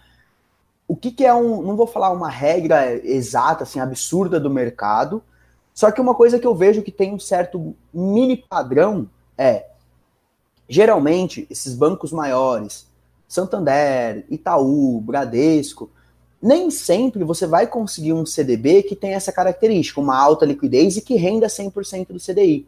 Pô, eu tenho clientes, quando a gente começou o trabalho, eles tinham dinheiro investido em CDB. Só que era CDB que estava rendendo 70% do CDI. Sabe? Ou seja, é a mesma coisa de deixar na poupança. Então não faz sentido. Em relação ao resgate, o resgate desses ativos é rápido, tá? Salve algumas nuances, assim. Por exemplo, o Tesouro Direto, quando estourou a crise do coronavírus, teoricamente ele tem uma liquidez diária, só que como o mundo todo ficou preocupado, aconteceu um, um, fenômeno que a gente chama de entesouramento, que é quando as pessoas sacam dinheiro tem, e pega dinheiro vivo para guardar em casa. Que é aquela coisa, se der merda, eu tenho dinheiro na minha casa. Então, é, é um, isso é natural, aconteceram em várias outras, outras crises, e eu aconteceu... Ter isso também, queria ter dinheiro para poder ter deixado em casa, mas não tinha. Só que, o que aconteceu com o tesouro em específico? foi um fluxo tão grande de pessoas querendo fazer o saque que a plataforma não suportava. Então, aconteceu que o que é, deveria ser imediato não foi tão imediato. Isso, teoricamente, foi corrigido, então não, não existe mais esse problema. Só que, de novo, se você. O, o ideal é, quando você for procurar liquidez, existe um termo que é D. Esse D é o número de dias que o dinheiro volta para sua mão em, em um pedido de resgate. O ideal é sempre você procurar investimentos para reserva de emergência D mais zero. Significa que se eu pedir o resgate hoje, cai hoje na minha conta. É lógico, salvo exceções de horário. Pô, se eu pedir um resgate de um investimento D mais zero 11 horas da noite, ele não vai cair na minha conta, porque 11 horas da noite não está sendo feita transação bancária. Por isso que às vezes eu acho legal o próprio Nubank. Porque, pô, o Nubank, se acontecer um problema, eu passo meu cartão de débito e tá tudo certo. Mais uma vez, por isso que eu também acho legal você até deixar uma merrequinha na sua poupança. Porque a poupança também é fácil. Em último caso, assim, imagina um, um imprevisto absurdo, aconteceu num sábado, 4 horas da manhã. Se você tem dinheiro na sua poupança ou no Nubank, você consegue no caixa eletrônico sacar. Se você precisar de dinheiro vivo para resolver isso. Então, um conceito legal é a sua reserva de emergência, ela também não precisa estar em um lugar só. Você pode dividir a sua reserva de emergência em mais de um lugar, não tem problema desde que tenha essa característica, alta liquidez e alta segurança. Pô, e isso é importante, eu acho, questão da liquidez. Que quando a gente vai pensar em investir, é uma coisa que a gente não tem, né? Se a gente parar pra pensar, pô, show de bola, a gente falou bastante sobre a reserva de emergência e tudo mais. Mas trocando ideia um pouco do. Quando você vai investir, fazer um investimento mesmo, sei lá, ações ou qualquer algo desse tipo, você não tem essa liquidez, né? É algo que você não consegue hum. utilizar se der um, der, deu ruim aqui na vida, não é uma coisa que vai conseguir pegar. O negócio vai estar parado ali. E por Sim. isso que é tão importante você ter a reserva de emergência. Só que também é importante você investir, porque a reserva de emergência, igual você falou, é, é proteção, né? Você não vai ganhar hum. dinheiro com isso. Você não é algo pensando na aposentadoria, mas se você quiser pensar na uhum. aposentadoria e utilizar a maior força do universo, que é os juros compostos, a maior você vai ter que investir em outros investimentos. E aí já começa a pensar em, em, ações, ou o que mais que a gente pensa quando a gente fala, pô, vou investir, quero. Tô sem dívida aqui, organizei minha reserva de emergência. Como que eu começo a pensar em investir? Qual é que é o, o lance do investimento mesmo? Quando começa isso e como que eu faço isso? Legal. Antes de explicar o como começar, eu vou explicar um, conceito que é muito importante todas as pessoas do mundo saberem. Quando a gente investe, existem três características básicas de um investimento: liquidez, que é o que a gente conversou, o acesso ao dinheiro, a segurança. Em termos práticos, a segurança é a chance que eu tenho de ver meu patrimônio diminuir por movimentos de mercado, por qualquer coisa que seja. E rentabilidade, que é o retorno que esse investimento vai me trazer. São as três características básicas. O que, que é importante saber, Ciro? Não existe, não existe tipo, se eu estivesse digitando, eu colocaria em caixa alta. Que não existe um único investimento que te dá as três coisas. Isso não existe. Um investimento que é super seguro, que você tem uma alta liquidez e que rende muito, é enganação, é golpe, foge disso. Não existe em nenhum lugar do mundo, tá? Então isso é bem importante de saber. Quando nós vamos investir o nosso dinheiro, a gente escolhe qual que é o que, que eu quero com esse investimento. Eu quero um investimento que me dê uma alta segurança, uma alta liquidez, uma alta rentabilidade.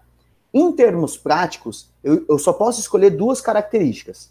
Então, exemplo, a minha reserva de emergência, liquidez e, e segurança. Eu abro mão da rentabilidade. Legal. E aí, entrando no ponto que você falou, pensando em outros objetivos, primeiro de tudo, vai muito do perfil da pessoa. A pessoa ela tem um perfil mais conservador. O que é um perfil conservador? É a pessoa que não suporta risco. Ela não quer perder dinheiro em hipótese nenhuma, ela quer algo seguro. Existe? Lógico que existe. E tem o perfil agressivo, que é o tipo de pessoa que ações mesmo, não importa se ela vê o dinheiro dando uma oscilada, faz parte do jogo. Entendendo esse perfil, você vai tomar a decisão sobre os seus investimentos. E aí, investimentos existe um monte no mundo. De maneira simplificada e resumida, a gente divide em, em três grandes categorias. Renda fixa, que o que, que é renda fixa? Teoricamente falando, é o tipo de investimento mais conservador. Por que, que eu falo teoricamente? Porque existem rendas fixas que oscilam. Se engana a pessoa que acha que uma renda fixa vai ser linear, bonitinho. Não vai. Existem rendas fixas que mexem também. Tá? Então, tenho renda fixa, e normalmente as pessoas conhecem só dois lados da moeda, né? Renda fixa e a renda variável. Renda variável, aí entra a parte de ações, fundos imobiliários, um monte de outras coisas. Que aí já precisa ter um pouco mais de estômago, né? Você precisa ter um perfil um pouco mais agressivo. E tem o mediano, que é o multimercado. O que, que o multimercado faz? Ele mescla essas duas categorias. Então ele vai, ele não vai, ele vai render mais do que a renda fixa e vai ter uma segurança maior do que a renda variável. Então é meio que um meio caminho, né? São esses os três, as três categorias básicas. Então, depois que a pessoa está lá com a sua reserva, qual que é o passo que ela tem que fazer? Primeiro, identificar qual que é o perfil de investidor que ela tem. É uma pessoa mais conservadora? É uma pessoa mais agressiva? Primeiro ponto que eu quero deixar claro, é natural as pessoas que começam a investir começarem conservadoras. E elas vão entendendo com o passar do tempo. Eu fui assim, eu comecei super conservador, tinha um medo absurdo. Hoje eu falo que meu patrimônio é 70% em renda variável e 30% em renda fixa. Então, porque eu já entendi. Tá? Mas o primeiro passo, de fato, é escolher uma instituição para investir. Eu geralmente, geralmente eu aconselho corretoras de investimentos. Por quê? Dá para a pessoa investir pelo banco? Dá, normal, assim, a maioria dos bancos oferecem investimentos. Em termos práticos, para você conseguir um investimento de fato muito bom no banco, assim, investimento bom, ou você vai ter que ser muito chato, assim, muito, muito, muito, muito, muito chato de ter que ir no banco, falar com todos os gerentes do mundo, sim, muito, assim, usar um esforço muito absurdo, ou você vai ter que ter muito dinheiro. Porque, vamos lá, Ciro, em termos práticos, o banco, vai ser meio feio que eu vou falar, mas ele não tá muito preocupado em oferecer o melhor investimento do mundo para alguém que vai investir mil reais. Não tá, sabe? Essa aqui é a verdade. O lucro do banco não vem daí, vem da pessoa que poderia investir mil reais, só que ela não investe porque ela ficou com dívida no cartão de crédito e está pagando essa dívida. É daí que vem o lucro maior. Sim. Então, eu sempre digo uma corretora. Hoje em dia, até por briga de mercado, a grande maioria das corretoras, assim, esmagadoras, você não paga nada por abrir conta, é gratuito abre a conta. Uma conta numa corretora é exatamente igual você ter uma conta num banco. É exatamente igual. Você vai ter sua agência, seu número de conta, tudo bonitinho. Transfere o dinheiro da sua conta corrente normal para a conta da corretora e a partir daí a pessoa investe. Tá? Então, esse é o primeiro passo. Identificar o perfil de investidor, abrir conta numa instituição financeira a gosto. Sim, cada uma tem a sua nuance, um detalhe aqui, outro ali, então cada pessoa entender o que para ela faz mais sentido e, óbvio, o ideal é que a pessoa tenha um acompanhamento de um profissional. Por quê? O maior motivo que as pessoas não investem é medo. Medo de perder dinheiro. E aí eu vou linkar com aquela imagem que temos do mercado financeiro. O brasileiro ele vê o mercado financeiro de duas formas. Ou ele vê como um cassino. Não, isso é loucura, tô, tô, tô fora. Ou ele vê como aquele mundo glorioso de O Lobo de Wall Street. Fala, caramba, que doido, então vai milhões assim num dia. Não é assim, sabe? E qual que é o problema dessa visão que o brasileiro tem? Quando a gente vai com muita sede ao pote, normalmente a gente derrama água na gente, né? Então, o que, que eu quero dizer com isso? Quando a gente vai, nossa, eu quero fazer isso sem conhecimento, geralmente a gente toma uma decisão errada. O problema é que uma decisão errada em investimentos provavelmente vai resultar numa perda financeira. Convenhamos, ninguém gosta de perder dinheiro e isso afasta as pessoas do mercado. Por isso que eu sempre indico, primeiro, busque ajuda de um profissional para entender o que, que de fato faz sentido para você, aonde investir. É lógico, hoje o YouTube é uma fonte de conhecimento gigantesca. Gigantesca. Você pode olhar para entender mais, busque, vai entendendo. Quer começar? Pô, busca algo mais conservador, um CDB de renda fixa, busca um tesouro direto, comece com os passos básicos. O problema é que as pessoas querem começar já investindo em ações, né? Já quer começar no. Uh, não dá certo, né? Essa é a realidade. Ações não dá certo, mas tem outras coisas também que, que não dá certo. Muitas vezes a pessoa quer começar a investir e acha que vai ter uma rentabilidade muito grande. E às vezes cai no conto também. Não sei se você já teve alguém que caiu num, numa pirâmide financeira ou lance que estava na moda um tempo atrás também, Bitcoin. É, Bitcoin, não comprar Bitcoin, mas teve gente que caiu num, nos golpes de mineração de Bitcoin, ou um negócio que você vai ganhar sempre com Bitcoin, porque ele trabalha na alta, trabalha na baixa, e você vai ter uma rentabilidade de 20% ao mês. E não sei se você teve algum caso dessa galera que acabou perdendo uma baita grana com essas coisas. Cara, Infelizmente, tive casos, atendi pessoas que já, enfim, passaram por isso. Primeiro ponto que eu, que eu gosto de falar: investimentos não é mágica, é matemática pura. Matemática pura. Vamos lá, vamos pegar de novo o Warren Buffett, que é o maior investidor da história. Da história. Ele é literalmente todo mundo. Assim, não é que eu acho, é algo declarado por todos os investidores. O maior investidor da história tem uma rentabilidade de 20, 25% ao ano. Me explica, se o maior investidor da história, que tem 90 anos de idade, trabalha no mercado há sei lá quantos anos, há 70, tem uma rentabilidade de 20% ao ano, como que alguém consegue 20% ao mês com segurança? Exato. É com, então, essa é a primeira dica que eu dou. Como que a gente se blinda de pirâmide desses golpes? Compara com o mercado. Tudo que parece bom demais no mercado financeiro, geralmente é furada. É simples. A comparação básica é, mesmo para quem não conhece, assim, a pessoa que caiu de paraquedas nunca viu falar de investimentos. Aí surgiu uma oportunidade, nossa, é investimento super seguro, 10% ao mês. O que, que essa pessoa faz? Entra no Google e digita taxa Selic hoje. E aí o Google ele vai mostrar o valor da taxa Selic hoje e o quanto que ela está projetada para o ano. A taxa Selic é a nossa taxa básica de juros do nosso país. Então, ela que dita rentabilidades de renda fixa, juros e tudo mais. Atualmente ela está em 2%. Vamos lá, se a taxa básica de juros do nosso país está 2% ao ano, não é fácil você conseguir 8% ao mês. Essa é a primeira conta que você tem que fazer. Tá?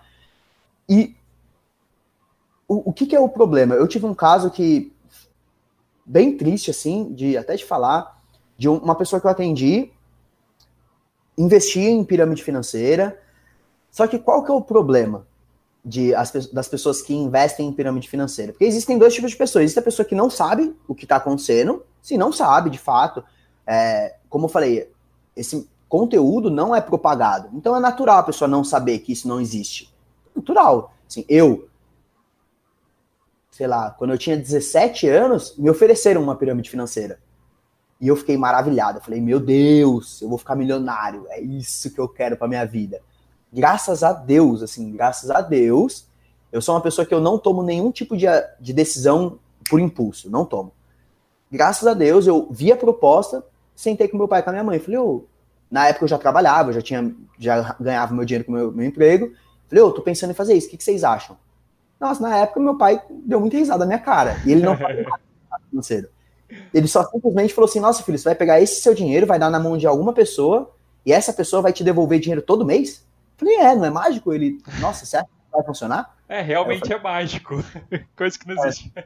É, é eu falei, é, pensando por esse lado não parece uma boa ideia, né? Então, como eu falei, tem a pessoa que ela é ingênua, e ingenuidade não é algo ruim, é natural. E tem a pessoa que tá lá porque ela quer fazer sacanagem. Essa pessoa, ela tá errada, ela é passível de crime financeiro, polícia federal, é algo muito sério, muito sério. Só que qual que é a questão? A pessoa que tá lá por ingenuidade, vamos lá, Cílio, imagina o seguinte, imagina que você tá numa pirâmide financeira porque, sei lá, o seu primo, irmão, amigo, qualquer pessoa te ofereceu, uma pessoa que você confia muito, te ofereceu e aí falou, e a pessoa falou, pô, eu tô dentro. Tá dando certo para mim, vem comigo. Aí você fala, pô, legal, vou experimentar. E geralmente é sempre pessoas que você conhece, né?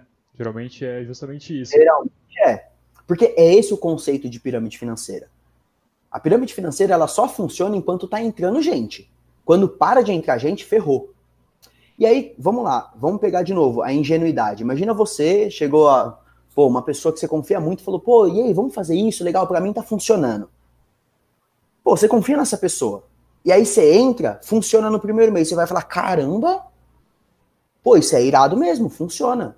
Porque geralmente pirâmide financeira, no primeiro mês ela geralmente funciona. Geralmente funciona. Então, aí você vai falar, caramba, isso é legal. E aí no segundo mês funciona de novo. Você vai falar, caramba, isso é legal mesmo. Pô, tô ganhando uma grana aqui com dinheiro sem fazer nada. E aí é que é o problema. O negócio parece tão mágico que a gente quer propagar a mágica com quem a gente gosta. E aí você vai falar com a sua esposa. Pô, olha isso aqui. Irado, né? Legal. E aí isso vai se propagando. É assim que a pirâmide financeira vai aumentando. Qual que é o problema para sair disso? Essa pessoa que eu atendi no caso, quando ela me explicou a história e tudo mais, ela me mostrou. Primeiro, a gente tem que tomar um cuidado muito grande porque, de novo, imagina se eu viro pra você e falo, pô, Ciro, mas esse negócio aí que você tá é furada, cara, foge disso. Sim. Você vai virar pra mim e falar, não, mas, pô, foi meu melhor amigo que me apresentou, ele não ia me colocar numa furada. Então é um assunto muito delicado. Nesse caso em específico, eu fui super cauteloso para falar, porque era exatamente essa, essa situação. Um primo da pessoa ofereceu, sabe? E era muito mais delicado porque a família inteira da pessoa estava envolvida, assim, a família inteira participava. Porque foi isso. Um trouxe, funcionou, funcionou, funcionou quando era a família inteira. E aí, e eu fui tentando, ó, oh, pô, mas pô, você acha que faz sentido? Eu, eu, lembro que eu fiz exatamente essa pergunta. Eu falei, tá, mas se você ligar amanhã para essa pessoa e falar que você precisa do dinheiro de volta todo amanhã porque você quer comprar uma casa, você vai ter esse dinheiro de volta? Aí eu lembro que a pessoa falou assim: não, vou. Falei, mais fácil assim, sem problema nenhum? Não, é, acho que é fácil. Falei, ah, você já pediu alguma vez esse dinheiro de volta? Já. Falei, você recebeu tudo? Ah, não, não recebi porque teve, teve um problema, eu tive que esperar um tempo. Falei, tá vendo como nem, nada é tão simples? Só que qual que é o conceito? Eu cheguei para a pessoa e falei, ó, oh, vamos fazer um investimento, uma carteira de investimentos diversificada, bacana, legal. Trouxe um, um assessor de investimentos, um especialista na área, para falar sobre um assunto, ele montou uma carteira para a pessoa que ia render, na época, a taxa Selic estava mais alta, estava com uma rentabilidade de mais ou menos uns 8% ao ano, que é uma rentabilidade muito boa, assim. Existem coisas melhores, existem, mas, pô, já é uma carteira muito legal de investimentos. Tô falando de uma época que a Selic estava em 4%, então estava dobrando a Selic. Então já era uma rentabilidade ok, assim. Só que aí como que você vai comparar uma rentabilidade de 8% ao ano com uma de 8% ao mês que dá certo? teoricamente, sabe? Teoricamente. Então é algo muito delicado, assim. Eu digo que a pirâmide financeira, quem faz isso, de verdade, é. Não vou falar o pior tipo de pessoa, que existem muitas pessoas ruins no mundo, mas é a pessoa que está tentando usar a inocência de alguém para ganhar dinheiro, sabe? Isso aí é. Tira toda a credibilidade do meu trabalho de investimentos de verdade. Essa que é a realidade do, do mundo. Exato, e é o que você bem falou, é uma mágica. E mágica realmente não existe, não tem como. E o Buffett, por exemplo, como você citou, é um cara que com certeza você não sabe mais que ele. Ninguém aqui, meros mortais, vai saber investir melhor que ele. Como que o cara vai chegar, uh, que o vizinho lá indicou, um outro cara sabe investir melhor que um, investidor sênior, digamos assim. Isso realmente não tem, não tem cabimento. Mas muita gente cai, vira e mexe, eu vejo o noticiário. Foi preso um. Aqui em Jundiaí tinha um que foi bem famoso e foi preso justamente com essa questão de Bitcoin e tal. E realmente, investimento que te vai vai te dar segurança e rentabilidade alta não existe. Mas existem os investimentos que você consegue montar uma carteira legal aí, como ações, CDB que você colocou e tudo mais. Vamos falar um pouquinho de ações. Cara, eu sou apaixonado pelo mercado de ações, na verdade. Uh, já tentei investir, não deu muito certo, mas também por erro meu, de, de achar que estou sabendo de muita coisa e, e, e não sabia tanto assim talvez as pessoas não conhecem, na verdade, como funciona realmente o mercado de ações. Que é uma ação, na verdade, é, é a menor fração de uma empresa, né? Você está comprando, você está uhum. virando sócio da, daquele negócio que você está comprando. E aquele negócio pode dar lucro, pode dar prejuízo. Só que, independente disso, a variação da ação não é porque a ação ficou mais cara e mais barata sem motivo algum. Na realidade, é porque tem alguém querendo comprar e alguém querendo vender aquilo. Só que muita Perfeito. gente acha que porque tá barato, quer dizer que é um puta negócio. É, é. Olha, tá barato aqui, eu vou comprar porque vai lucrar muito. Então você está se achando mais esperto que o cara que está vendendo, né? Porque o cara que está vendendo barato, ele tem alguma informação também. Talvez ele saiba que o negócio não vai subir tão Sim. cedo. E a galera não entende muito essa relação, na verdade, né? Que é importante pra caramba para você começar a investir no mercado. Com certeza. Cara, o mercado de ações, como você mesmo falou, eu brinco que, de maneira bem grotesca falando, assim, é óbvio, o que movimenta o preço, existem milhares de fatores, mas o mercado de ações nada mais é do que oferta e demanda. É como se fosse uma grande feira. É um feirão, assim. Você chega lá, é oferta e demanda. Se você chegar na feira ninguém tá querendo comprar tomate, inevitavelmente o preço do tomate vai abaixar. Só que se você chegar lá e tá todo mundo querendo comprar tomate, o preço vai subir. Então é muita oferta e demanda. É óbvio, existem fatores externos absurdos, né? Resultado da empresa, governança, o que está fazendo, o que, que não está. O conceito mais importante quando a gente vai investir em ações é, primeiro, tomar cuidado.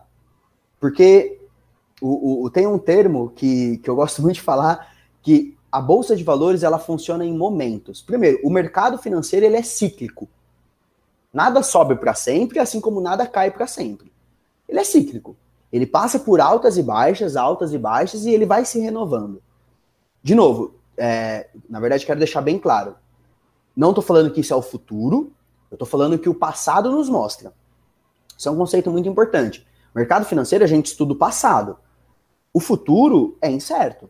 Assim, não tem como eu virar para você e falar, Ciro, tal ação vai subir e dar certeza absoluta. Não dá, é impossível saber isso.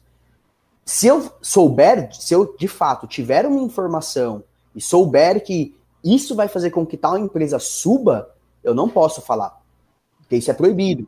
Isso é proibido. Inclusive, tiveram casos aí na nossa política que deu uma merda grotesca, né? Então não pode, é, é muito perigoso.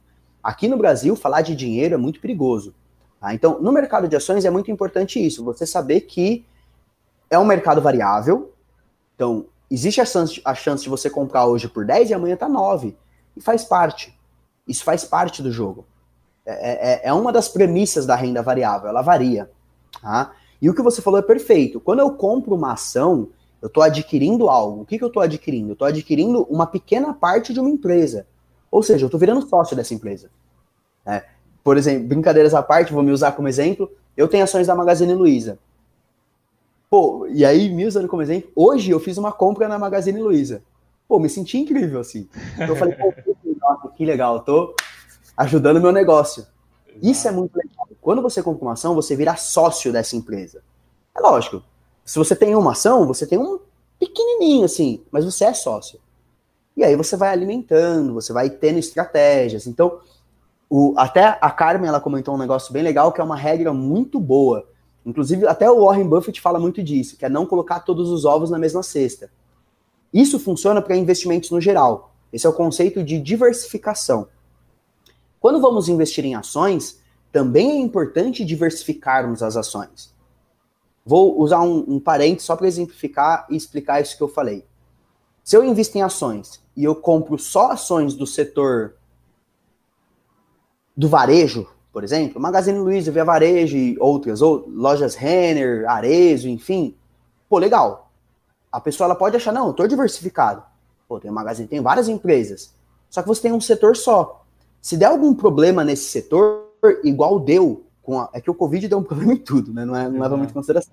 mas igual aconteceu, o setor inteiro vai cair, ou seja, todas as suas ações vão cair. Não é uma carteira inteligente. O legal é você diversificar, você escolher setores diferentes. Vai parecer loucura o que eu vou falar agora, só que com um pouco mais de entendimento, isso se torna mais claro. De novo, o mercado de ações é de renda variável. É, renda, é, é um tipo de investimento agressivo, não é um investimento conservador. Porém, mesmo na, na renda variável, mesmo no mercado de ações, existem opções mais conservadoras do que outras. Tá? Vou trazer um, um, um exemplo assim. Geralmente, não estou falando que é uma regra, tá? De novo, o futuro não é certo, mas geralmente o setor bancário é um setor que a maioria das pessoas entende como um setor que tem uma segurança um pouco maior. Que convenhamos, vamos lá, qual é a chance do Itaú falir? Nula a nosso ver, né? É Entendeu? Impossível. Exato, é muito baixa. Agora, qual que é a chance da barraquinha de cachorro quente aqui da esquina da minha casa falir? Pô, pelo amor de Deus, né? Então, Exato. Então, isso é importante. Quando investir, não só em ações, em tudo. Porque as pessoas têm muito na cabeça que renda variável é só ações. Não, tem muita coisa variável. Quando investir, escolher bem um ativo. Como que você faz essa escolha? Aí são duas opções. Ou você vai ter que estudar muito, muito, porque estudar, aprender a analisar uma empresa, aprender a fazer valuation, entender o que, que são os indicadores. Isso demanda tempo, inevitavelmente, demanda tempo, conhecimento, dedicação, não é fácil. Ou procurar um profissional. Porque dessa forma você garante que você está tendo boas escolhas. Ou porque você estudou para ter essa escolha, ou porque tem um profissional te ajudando. Você pode seguir por um terceiro caminho no achismo? Pode. Só que o seu resultado também vai ser na sorte, assim, sabe? Você pode. É, aquela coisa, pô, mas eu escolhi uma ação que estourou. Mas será que foi sorte ou foi conhecimento? O que a história nos mostra é que a sorte não gera resultados consistentes. Não gera. O Samidana, uh, não sei se você acompanha ele, o Samidana é economista, né? Ele era do, do Globo.com e agora está no Pânico, está na Jovem Pan e está super bem e tal. E ele coloca uma coisa bem legal, que é justamente assim, para você trabalhar com o mercado de ações, você tem que entender do mercado de ações. A mesma coisa, vamos dizer, ele, ele puxa o, o, lado do Emílio. O Emílio, o Emílio Surita do Pânico, ele é comunicador. A partir do momento que ele é comunicador, ele vai ganhar a maior parte da rentabilidade dele, o dinheiro dele, fazendo comunicação. Aquilo é o ganha-pão dele. Ali que ele vai ganhar o dinheiro para conseguir investir, fazer alguma coisa. Quem é, trabalha no mercado de ações é quem vai saber investir naquilo, porque essa pessoa pode ter uma rentabilidade maior no mercado de ações e pode ajudar mais pessoas, na verdade, né? Eu acho que isso é muito importante a pessoa diferenciar a gente só ganha dinheiro naquilo que a gente conhece, naquilo que a gente se dedica e tudo mais. Eu tô num lance bem importante, que eu tô tentando levar isso todo dia pra minha vida, que é aquele lance das 10 mil horas, sabe? Você só consegue ficar bom numa coisa quando você tem 10 mil horas naquele negócio. Aí você começa a aprender, e você só aprende fazendo, errando e tudo isso. E aí, pô, eu vou pegar minha grana aqui, vou aprender errando, ou vou aprender, ou vou jogar minha grana ali em alguém que talvez já errou, já tem outras sacadas, já conhece do mercado. É muito melhor você investir com alguém que conhece daquilo, né? Não tentar a sorte aí no mercado e tudo mais. Sim. Cara, um, essa parte de renda variável com ações, eu, particularmente, não conheço nenhuma pessoa que só acertou. Não conheço, assim. Literalmente não conheço. Uma pessoa que, desde a primeira, assim, não tô falando que só acertou depois de ter um, um conhecimento. Aí é diferente. Aí existem pessoas que vêm acertando no longo prazo. O Warren Buffett é isso, ele acerta muito tempo. Ele erra de vez em quando? Erra, mas o acerto dele é muito maior do que o erro. Essa é a sacada. O problema não é errar. O, o, o jogo é você acertar mais do que você erra. Só que um fato é: quem está começando, inevitavelmente, vai errar. Vai errar, faz parte do jogo. O jogador de futebol, ele não acerta todos os gols. Não é todo chute que ele dá que vai no ângulo. Não é, não dá, não é assim que funciona, sabe? Então, o, o, e aí é o que você falou. Você está disposto a errar com o seu dinheiro? Se você está disposto, beleza, vai em frente, tudo bem. O, o porquê que eu falo sempre de um profissional ajuda? Porque o profissional ele vai ajudar você a otimizar o tempo. Ponto. A pergunta que você deve se fazer: você tem tempo para estudar sobre isso? Como você falou, eu acredito muito nessas 10 mil horas. Nossa, eu acredito muito, muito mesmo. Faz muito sentido. Muito. E é muito isso. Pô, você tem, tipo. Na, na verdade, não é que você vai precisar de 10 mil horas para começar a acertar. Não, não, mas você vai precisar de muitas horas. Muitas, assim. Você tem essa é quando você vai ficar bom no negócio, né? É quando você realmente Exato. vai mandar super bem na parada. Exato. E aí uma coisa que eu falo é o seguinte, por exemplo, eu tenho muito cliente que quando se tornou cliente de fato, a pessoa não tinha conhecimento de mercado financeiro, não tinha assim, sabia o básico do básico do básico bem do básico, e aí é, se tornou meu cliente para ter melhores resultados. Legal. E no meio do trabalho, a pessoa ela começou a gostar tanto. Eu não vou falar que a pessoa virou aluno ou aluna, mas ela começou a assimilar o conteúdo de forma que ela começou a aprender, a entender. Sim. Eu tenho, vou citar o nome de um cliente que é um amigo meu, irmão, então não tem problema. Tem um cliente que, pô, Bruno, parceiraço, assim, a gente conhece há muitos anos. Ele foi um desses casos. Quando ele se tornou meu cliente, ele não sabia nada de mercado. Hoje, ele estuda. Hoje, ele me manda artigos. Real, assim, ele me manda. Ô, oh, se liga, tava vendo essa ação aqui, o que, que você acha? Pô, vi que tá com esse valor, não sei o quê, olha isso aqui. Ele me manda relatórios. Então, por que, que eu dei esse exemplo? Não há problema se você quiser aprender. Não há, é, é, na verdade, é esse o certo. O que eu falo para todos os meus clientes é que, se Deus quiser, eu fazendo um bom trabalho e, óbvio, a pessoa ajudando, tendo a devolutiva e o interesse, daqui um, dois, três, quatro, independente do tempo, ela nem vai precisar mais do meu trabalho. Ela vai adquirir o conhecimento, se ela quiser, né? E aí, óbvio, ela tem que se dedicar. Só que qual que é a questão? Quando você procura um profissional, o que, que você vai fazer? Você vai encurtar o, o tempo. Você vai otimizar o seu resultado. Aquela coisa, pô, você vai estudar um ano para começar a ter resultado. Beleza. Se você procurar um profissional hoje, você começa a ter resultado hoje e você pode estudar por esse um ano para lá, lá na frente você aumentar ainda mais o resultado. É o que eu fiz na minha vida, por exemplo. Eu, primeiro de tudo, eu procurei um profissional, que como eu falei, foi esse meu parceiro que ele me apresentou. Aí eu comecei a entender, gostei tanto do negócio que eu comecei a trabalhar na área. Eu, eu venho de uma área muito diferente. Eu comecei a trabalhar porque eu me encantou. É, essa é a palavra, me encantou eu entender que o problema não era o quanto eu ganhava, era o quanto eu gastava. E aí eu comecei a aplicar isso. Por isso que é importante no mercado variável estudar. Porque, mais uma vez, é péssimo você colocar um dinheiro e você ver ele diminuindo. É péssimo. É péssimo. Eu digo por experiência própria. Eu já vi isso acontecer com o meu dinheiro. Nessa pandemia, inclusive.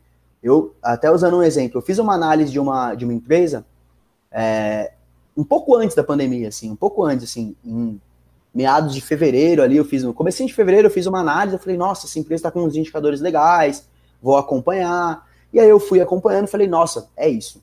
Vou investir nessa empresa. Como eu falei, o mercado é cíclico. Primeiro ponto, não dá para adivinhar. Não existe adivinhação. Ah, esse é o melhor momento. Isso aí só Deus sabe. E até onde eu sei, ninguém tem o celular dele para ligar e falar, ô, papai do céu, me fala aí. Não existe. Então, eu fiz essa análise da empresa, acreditei na minha análise. Aí a empresa, ela deu uma esticada, ela subiu e ela caiu um pouco. Na hora que ela caiu, eu falei, opa, é agora. Fui lá e comprei. Falei, nossa, é isso, momento certo. Ela caiu, peguei um, um preço mais barato, bacana. Isso foi em fevereiro. Um mês depois veio pandemia global, né? Já estava acontecendo no mundo, só que aí veio para o Brasil e aí aconteceu o que aconteceu com a nossa bolsa. Assim, ela estava em 119 mil pontos, caiu para 63. Cara, nesse momento, vou de novo, eu trabalho com isso. Hoje, como você falou, é o meu ganha-pão trabalhar com o mercado financeiro. Eu coloco o dinheiro dentro da minha casa porque eu trabalho com isso. Eu sou uma pessoa que, dada todas as devidas proporções e com toda a modéstia do mundo, eu tenho conhecimento sobre o assunto. Na hora que eu vi o meu dinheiro derreter assim, eu olhei e falei, meu Deus, o que, que eu fiz? Nossa, viajei, viajei. E aí entende, uma pessoa que trabalha com isso também tem essa sensação. Aí eu falei, pô, faz parte do jogo, e aí é a diferença entre quem tem o conhecimento e quem tem não tem. Entre quem não tem. Faz parte do jogo. O que, que eu fiz? Opa! Fui fazendo mais um aporte aqui. De novo, quero deixar bem claro. Eu fiz uma análise e eu acreditei na minha análise porque eu tinha fundamento para acreditar nela. Não foi porque eu vi em algum lugar e falei, ah, legal, parece uma boa ideia. Não, eu estudei e eu fiz a minha análise. É aquela coisa, se eu errasse, o problema era meu porque eu errei a minha análise. Mas aí fui, fiz mais aportes Aquele momento que a galera acha que você é louco, né? Pô, você tá comprando um negócio que tá na metade do preço, você é maluco. Eu falei, não, cara, tá tudo certo. Vai dar, vai dar bom. Dito e feito. Eu fiz uma boa escolha, eu escolhi uma boa empresa e deu tudo certo, assim. Foi papo de depois que a pandemia começou, né, melhorar em termos econômicos, pô, deslanchou e deu tudo certo. Sim, deu tudo certo. E então, foi a previsão que você tinha feito sem pandemia, na verdade, né? Então essa previsão, cara, na verdade, estava tava legal. Eu vou falar para você que foi muito melhor do que a minha previsão. Porque a pandemia, ela impulsionou e muito a volta dessa empresa. E muito, assim, e muito. Porque a empresa ela já estava engajada, ela já estava preparada para o cenário digital. Então, o, a previsão que eu tinha feito, a análise que eu tinha feito, o estudo e o upside, que é o que a gente chama, né, de analisar o preço hoje, o quanto que ela tem para subir. E, esse spread é o que a gente chama de upside. O upside que eu tinha calculado era para dois anos, três anos. Pô, ele aconteceu em quatro meses. Então, foi incrível. Essa velocidade desse resultado foi, não, não foi sorte, mas foi porque a empresa estava preparada. Só que você entende, olha como é importante ter isso na cabeça. Quando eu coloquei o dinheiro lá atrás, eu preparei para deixar o dinheiro dois anos investido. Isso é importante. As pessoas acham que ações elas vão ficar ricas da noite para o dia. Não vão. Não vão. Não vão. Na verdade, um conceito muito importante é a não ser que você trabalhe com investimentos e esse seja seu ganha-pão, investimento não é o que vai deixar a pessoa rica. Desculpa, pessoal, se eu né, quebrei aí é, Cara, tapa na cara. Mas falando nisso, um ponto bem importante também é, de colocar, é, principalmente na pandemia, eu acho que começou a crescer uma coisa que eu vou te falar agora: day trade. Galera Nossa. começou a entrar em day trade, fazer curso, pô, agora eu vou ficar milionário, é só comprar aqui, vendo trabalho, sei lá, 15 minutos por dia, compro, vendo, tudo mais, vou ficar rico. E galera começou a entrar nesse lance de day trade. Não sei se pois você é. pegou alguém, o que, que você acha de, desse, desse mercado aí? Porque tem os dois é. mercados, na verdade. Tem o mercado de curso para day trade, que é um mercado é. muito forte, e o é. mercado que a galera realmente opera e acha que vai ficar milionária da noite pro dia. Cara, Eu vou, eu vou tomar a singela liberdade de replicar uma frase que o primo rico fala, o Thiago Negro. Eu não tenho nada contra day, day, day trader, não tenho nada contra. Acho que, primeiro, é uma, isso é uma coisa deixar bem clara. Day trade não é investimento, day trade é profissão. Exato. Exato. Tá? Isso é muito importante deixar claro. Quando você vai fazer um day trade, você está fazendo uma profissão. Então, primeiro, o que eu quero deixar bem claro é: eu admiro de fato quem faz day trade e tem bons resultados. Eu admiro muito. Por quê? A pessoa precisa estudar muito, muito, muito mesmo. Assim, ela precisa estudar demais. Segundo, a pessoa precisa ter um psicológico absurdo e ela precisa ter uma disciplina gigantesca. Então, eu admiro quem tem resultados consistentes com day trade. Eu conheço um day trader, amigo pessoal, conheço. Ele tem bons resultados, enfim. Qual que é o problema que eu enxergo nesse mercado? Como você mesmo falou, na verdade são dois mercados, né? Tem o mercado da profissional, profissão, day trader, e tem o mercado de quem dá curso. Exato. Primeiro, primeiro eu vou falar de quem dá curso. Eu acho errado a pessoa que dá curso e não tem resultado. Porque como que você ensina algo que você não consegue fazer na sua vida? Entendeu o que eu quero dizer? É aquela mesma pessoa que ela quer ensinar você a nadar, mas ela não sabe nadar. Pô, como que ela vai te ensinar a nadar? Exato. Sabe? Não dá assim. Ela, não estou falando que para a pessoa me ensinar a nadar, ela tem que ser um nadador profissional, ter ganhado a Olimpíada. Não. Mas ela precisa entrar na piscina e não morrer afogada. Sabe? É simples. Então, eu acho um problema, porque com a pandemia, com a gente dentro de casa, a gente tá com. Muita gente ficou com muito tempo ocioso, muita gente perdeu renda. Então, uma das coisas, a, a busca que mais se destacou nessa pandemia foi como fazer dinheiro em casa. Sim. E aí é que o day trade se popularizou, porque é uma forma de fazer dinheiro em casa. Dá, dá para você fazer dinheiro em casa, dá para você fazer dinheiro no celular. Qual que é o problema que eu vejo nesse mercado? Como eu falei, o vendedor de curso, o que, que ele vende? Ele vende, beleza, o conhecimento, tudo mais. Aí eu estou fazendo uma divisão, tá? Entre o vendedor bom, o que de fato tem resultado e ensina, e o vendedor que só quer vender curso. Porque é diferente quem enriquece por conta do day trade, porque é um bom profissional e faz isso bem, e quem enriquece vendendo curso. São coisas completamente diferentes. O problema que eu vejo é que a pessoa que vende o curso, ela mais vende o padrão de vida, a, o lifestyle, é aquela coisa, você vê, é, é, a chamada assim clássica. Ô, oh, pô, tô jantando aqui, ó, pá, pá, pá. Tá aqui, ó, o jantar tá pago, hein? Ufa, pô, legal. eu vi, teve um youtuber, né, que meteu essa. É. Ele pagava as coisas, mostrava que era rapidinho no celular ali, ganhou 30 conto, pagava o café. Era meio assim, né? Sabe, aquela coisa de, opa, ah, hoje eu tô tomando uma cerveja no bar, ah, tá pago. De novo, eu quero fazer um, um parênteses. Eu não vejo problema em fazer isso. Eu vejo um problema na pessoa que faz isso e não explica que para ela chegar nessa condição, ela estudou muito. Muito. Sim. Vou trazer o exemplo desse meu amigo que ele é day trader. Ele é muito bom. Ele tem bons resultados. E ele faz isso de vez em quando. Ele tá no bar, ele é, cerveja de hoje tá paga. E eu acho irado. Por quê? Porque o dia que ele toma ferro e ele tem prejuízo, ele posta. Ele é, pessoal, é, hoje, ó, pô, hoje deu ruim. Pô, eu vi ele fazendo post, eu vi ele comentando, em dia que ele perdeu 7 mil reais num dia. Caraca, velho. Pô, 7 mil reais é muita grana, relativamente falando. Óbvio, depende muito de quem vê e tudo mais. Só que isso eu acho legal. O problema que eu vejo com day trade é que eu vejo as pessoas mais vendendo um sonho do que vendendo a realidade. A realidade do day trader é que apenas 5% dos profissionais de fato têm resultados consistentes. Os outros 95% quebram, perdem dinheiro e se ferram, sabe? Então isso eu acho um problema muito grande. E aí, isso sobre o curso. Sobre o day trade em si, o profissional, como eu falei, eu acho irado. Eu estudei bastante day trade porque eu acho que, como eu trabalho no mercado financeiro, eu tenho que conhecer para minimamente, enfim, explicar. Então eu estudei bastante, tipo, estudei mesmo, enfim, fiz até alguns cursos para entender sobre o assunto. Eu acho que é uma coisa incrível, porém, se engana a pessoa que acha que vai fazer um curso de 20 horas e vai começar a tirar dinheiro no primeiro mês. Não vai. Até porque day trade é algo muito mais arriscado do que ações, por exemplo. Muito mais arriscado. Se a gente for colocar numa escala de risco, o que, que eu costumo falar? Quanto maior o retorno financeiro que algo te trouxer, maior é o risco que você se expõe. Ponto. Ponto. Então, o day trade, de fato, você consegue faturar 10 mil reais em um minuto. Só que você também pode perder 10 mil reais em um minuto. Exato. Esse é o lado da moeda que eu acho que tem que ficar bem claro. Tá? Day trade não é o que vai fazer. Né, vou fazer uma ressalva. Pode ser que uma pessoa que esteja passando dificuldade estude day trade e isso mude a vida dela? Lógico. Só que a pessoa tem que ter na cabeça dela que não vai acontecer da noite pro dia, que antes dela ganhar, ela vai perder, e o que eu costumo falar, né?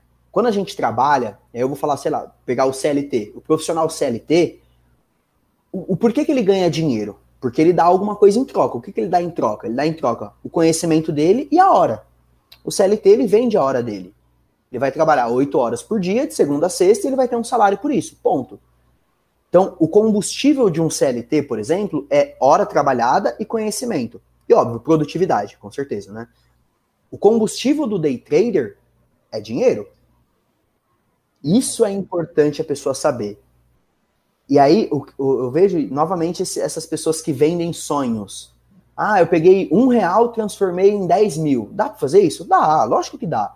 Só que é fácil? Não é. Não é nada fácil. Se fosse fácil, todo mundo fazia, na verdade, né? Exatamente. É aquela coisa, eu vou, vou usar uma outra comparação. Hoje em dia você vê muito isso no mercado financeiro de, pô, se você, em 2015, se você comprasse um iPhone em 2015, você ia pagar 5 mil reais, um iPhone da fera, 5 mil reais.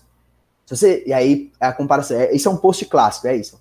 Um iPhone em 2015, 5 mil reais, 5 mil reais de ações da Magazine Luiza. Aí, 2020, o, o mesmo iPhone custa, sei lá, 500 reais e, 5, e na Magazine Luiza você teria feito um milhão. Pô, é, é, lindo ver isso. É lindo, maravilhoso. Você fala, caramba, que incrível. Agora vamos lá. Não é fácil você ter o feeling para escolher a ação certa para ter esse lucro. Outra coisa que é importante, não é todo mundo que no meio do caminho fala: caramba, eu já lucrei bastante, mas eu vou continuar porque eu vou lucrar mais. Então existem vários fatores envolvidos. Isso envolve nos investimentos e mais ainda no day trade. Porque, de novo, o day trade está ligado diretamente a você ter dinheiro para arriscar. Sim. Tá? Day traders que me perdoem o que eu vou falar agora, só que para quem não conhece, para quem não conhece, para pessoa nova que abriu lá, falou: Nossa, olha aqui, day trade, vou, vou tentar, que legal, parece ser bom. Para pessoa que não tem conhecimento, day trade é cassino. Da mesma forma que a pessoa que não tem conhecimento, bolsa de valores também é cassino. É aquela ideia. Você entra num cassino, você escolhe um jogo, pode dar certo? Pode, só que pode dar errado. Então, para que algo não se torne cassino, que você não dependa da sorte, é estudo. Ponto. E aí, para quem gosta de day trade, tem que ter na cabeça que é 880, ou você ganha ou você perde. Acabou. E perder, se você não tem estudo, é muito fácil, na verdade. É o que você falou, é um cassino. Você está arriscando ali e é complicado o mercado day trade. E, e, e, eu vejo que muita gente sonhou muito com isso, na verdade, achando que era a nova maravilha do mundo. E, e, na verdade, as pessoas se enganam muito. Dinheiro é uma coisa muito complicada, né? Porque as pessoas acham que uma pirâmide financeira pode ser a resolução da vida dela, fazer day trade pode ser a resolução da vida dela e não é bem assim, é bem complicado. Igual você falou, uhum. mercado de ações, para a pessoa ficar rica é muito difícil, na verdade. Não é algo fácil que vai passar rapidamente, digamos assim. Não vai. Demora para a pessoa começar a aprender a investir, ganhar um pouco, até que chega um ponto que ela consegue realmente ter uma independência financeira e, e ver realizar lucro ali. Isso é, é, é muito legal. Eu acho que Exato. esse ponto que você consegue chegar de ver o seu dinheiro ali rendendo e tudo mais é, é a melhor coisa. Por exemplo, igual você comprar uma sala das Casas Bahia 5 mil reais em 2015 lá e ver que você ficou milionário aí é fantástico. Cara, o, o que eu falo muito é... E aí, de novo, trazendo uma crença. É, primeiro, a gente acredita que dinheiro. Vou até voltar. Tem muita gente que acredita que ser rico é errado. Eu, sinceramente, não acho que é errado, porque eu acho que a riqueza, ela gera riqueza. É óbvio, existe o rico arrogante? Eu acho que existe, é como existe qualquer pessoa arrogante no mundo. Só que eu acredito que a riqueza, quando ela é trabalhada, ela gera mais riqueza, tá? E aí, pô, Círio, de verdade, eu me uso muito como exemplo, porque eu passei por todo esse processo. Eu era a pessoa que não sabia, que tinha medo, aprendi, fiz, errei, acertei, hoje, pô, eu, eu, tenho uma sensação que é muito gostosa, que é, eu falei isso, inclusive, ontem, numa reunião com um cliente. Hoje, eu tô numa situação que todo dia eu acordo com mais dinheiro do que o dia anterior. E eu quero fazer um grande parênteses. Eu não tô milionário, não é porque eu tô ganhando muito dinheiro. Isso acontece porque eu tenho meu dinheiro investido. Lembra que eu comentei do Nubank? Uhum, exato. Hoje eu, eu uso o Nubank como minha conta corrente normal. Eu tenho, abrindo minha vida pessoal, eu tenho conta no Nubank e no Itaú. Itaú eu tenho porque foi meu primeiro emprego quando eu tinha lá meus 15, 16 anos, abriu a conta salário e tem lá até hoje.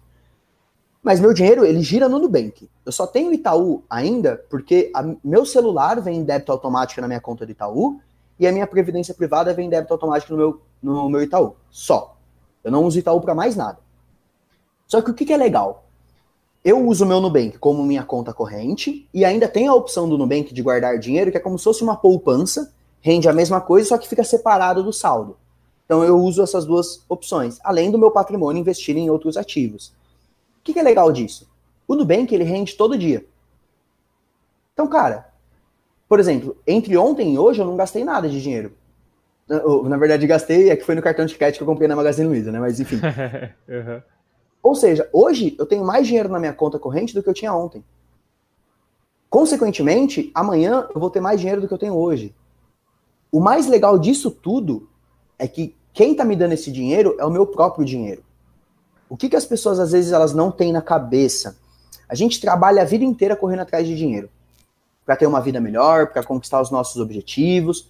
Ou seja, o brasileiro ele está acostumado e nós somos ensinados a isso na escola, as pessoas, os professores, a gente é ensinado inevitavelmente a isso. Ah, estudar, se formar, arrumar um bom emprego, trabalhar por trocentos mil anos e se aposentar feliz. Legal, não tô falando que isso é errado, tá? Cada um tem o que é o sonho para cada um, enfim. Só que o que, que é importante? A gente não tem na nossa cabeça que não é só o meu esforço que faz dinheiro. O meu dinheiro também pode fazer dinheiro. E é isso que a educação financeira ensina: a controlar o dinheiro, a entender o que fazer com ele, tomar boas decisões e mudar o cenário. Em vez de eu trabalhar para o dinheiro, o dinheiro vai trabalhar para mim. Então, isso é muito legal. E o mais legal é que para isso acontecer, você não precisa ter muito dinheiro. Como eu falei, o Nubank hoje, qualquer pessoa pode abrir conta. Se você transferir um real para o Nubank, esse um real já vai estar tá rendendo.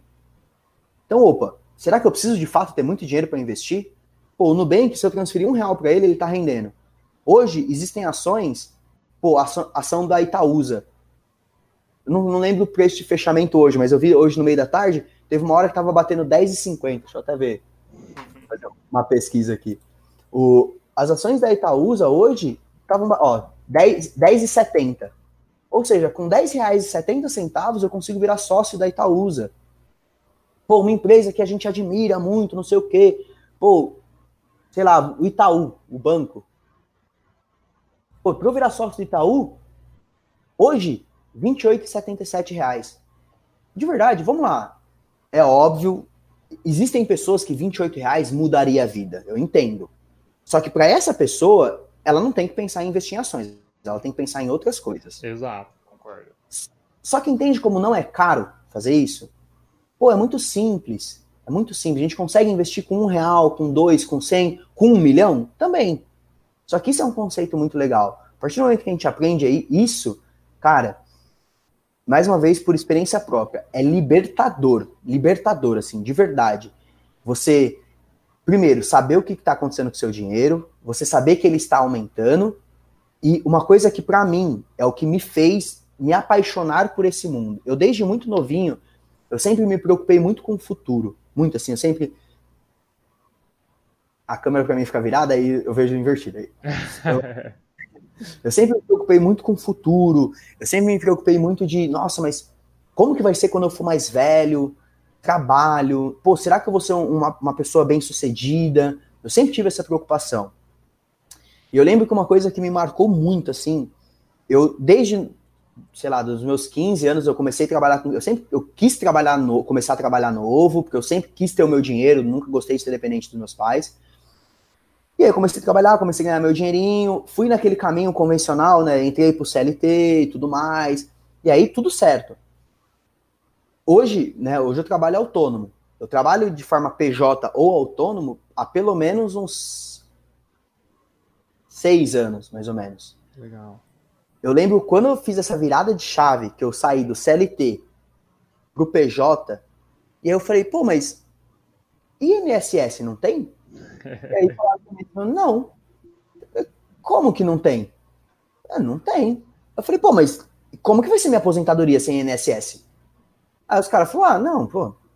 Eu fiquei desesperado, cara. Fiquei Foi aí que eu comecei a me interessar pelo mercado financeiro, que eu comecei a buscar soluções. Falei, não, não, não, não, não, não, não, não dá. Não dá pra ficar ao relento. E aí é, é o que me, me encantou. Hoje, eu tenho 28 anos. Hoje, eu com 28 anos, eu sei exatamente o que, que eu preciso fazer para com meus 40, 45, 50, independente da idade, eu ter exatamente o que eu quero. Cara, isso é muito libertador. Pô, é muito é, é, muito legal e, e muito importante. E, e, esse momento que você vira chave mesmo, não é só INSS, né? Não é décimo terceiro que você não vai ter, é férias que você não vai ter. Na verdade, uhum. você que vai fazer suas férias, você que vai fazer seu décimo terceiro, você que vai fazer sua aposentadoria, é Exato. uma outra vida, mas é uma vida que, se você parar para pensar, é uma vida que você tem uma chance muito maior de ter uma aposentadoria melhor, de ter férias melhores e de não se prender ao 13 terceiro, mas se prender aí em talvez criar outros negócios, arrumar novos clientes e conseguir ter uma renda muito maior do que você ter, do que seria um 15 décimo terceiro, na verdade, né? Com certeza, com Pô, certeza. Gabriel, isso é, é uma lição de vida fantástica. E que legal que você aprendeu isso novo, na verdade, né? Tem muita gente uhum. que talvez com 40 anos aí vai ter essa visão e vai começar a pensar nisso. E isso é muito importante. Cara, ó, a gente tá dando mais de duas horas aqui de podcast. O papo tá muito legal. Por mim, eu ficaria muito tempo. Tá show. Mas eu acho que a gente pode, pode partir pros finalmente aqui. Não sei Com se certeza. você quer mandar um, um outro um outro uma outra frase dessa, um outro case que é a sua vida, na verdade, para a galera, como começar a investir, ou como começar a sair das dívidas, ou também como procurar o seu trabalho, como te encontrar, quem está precisando de um consultor aí, onde que ele pode te achar e como que você pode ajudar essa pessoa. Legal. Acho que eu vou deixar uma reflexão para a galera, é, que é para as pessoas que têm receio de começar. Né? Eu já deixei a reflexão da, da matemática. Um mais um, a gente faz um milhão, de zero em zero a gente não faz nada. Só que o, o conceito que eu quero deixar é o seguinte: a gente pensa muito que no futuro a gente começa, nosso salário vai melhorar, ano que vem eu vou ganhar mais e ano que vem eu começo.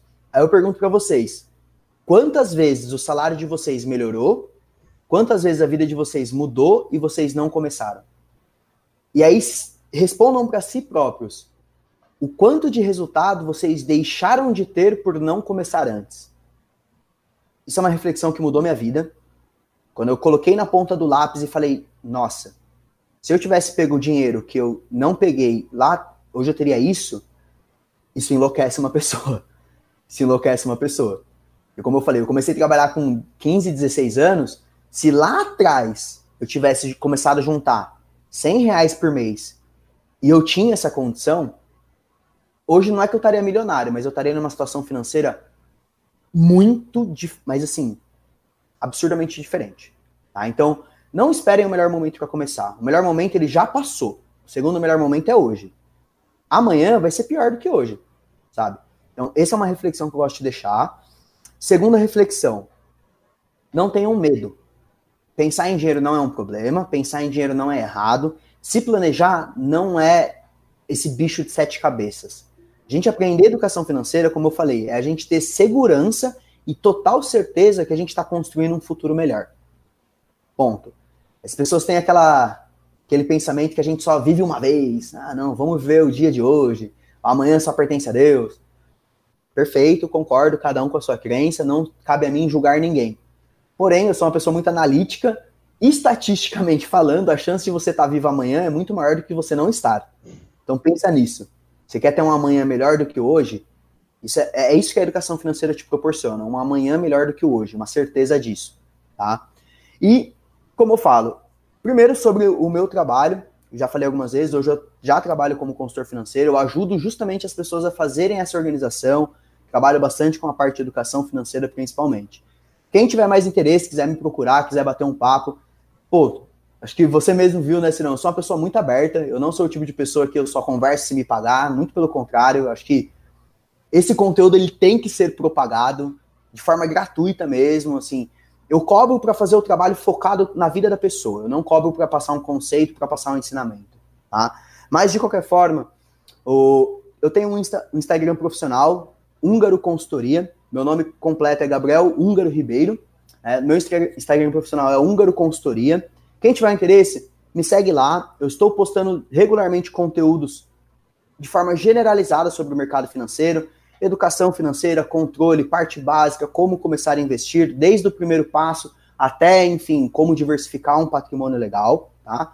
Então, me procurem lá no Insta, podem me dar um, um followzinho, pode me mandar mensagem, eu respondo dúvidas. Estou fazendo também uma sequência de lives, né? Então, essa semana eu fiz a segunda live de um projeto composto por quatro, que a ideia desse projeto é descomplicar a vida financeira. Então, são quatro lives onde cada uma delas eu venho com um conteúdo. A primeira eu trouxe vários insights de reflexão e de consciência, então algumas perguntinhas. É até legal porque lá no meu Insta eu postei um exercício com 10 perguntas para você fazer para si próprio, são perguntas simples de sim ou não. E no final você vai ter um resultado, um, uma pontuação, 2, 3, 4, 10, enfim.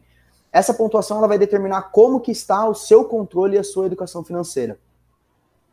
Segunda live, eu comecei a falar bastante sobre controle financeiro. Então, como a gente falou, Cirão, essa parte de montar a planilha, como fazer esse controle, como fazer essa divisão. Inclusive, lá no meu Instagram, essa semana eu já vou deixar disponibilizado uma planilha de fluxo financeiro mais simples, mais enxuta para quem está começando, não sabe como montar, já pode usar para si próprio.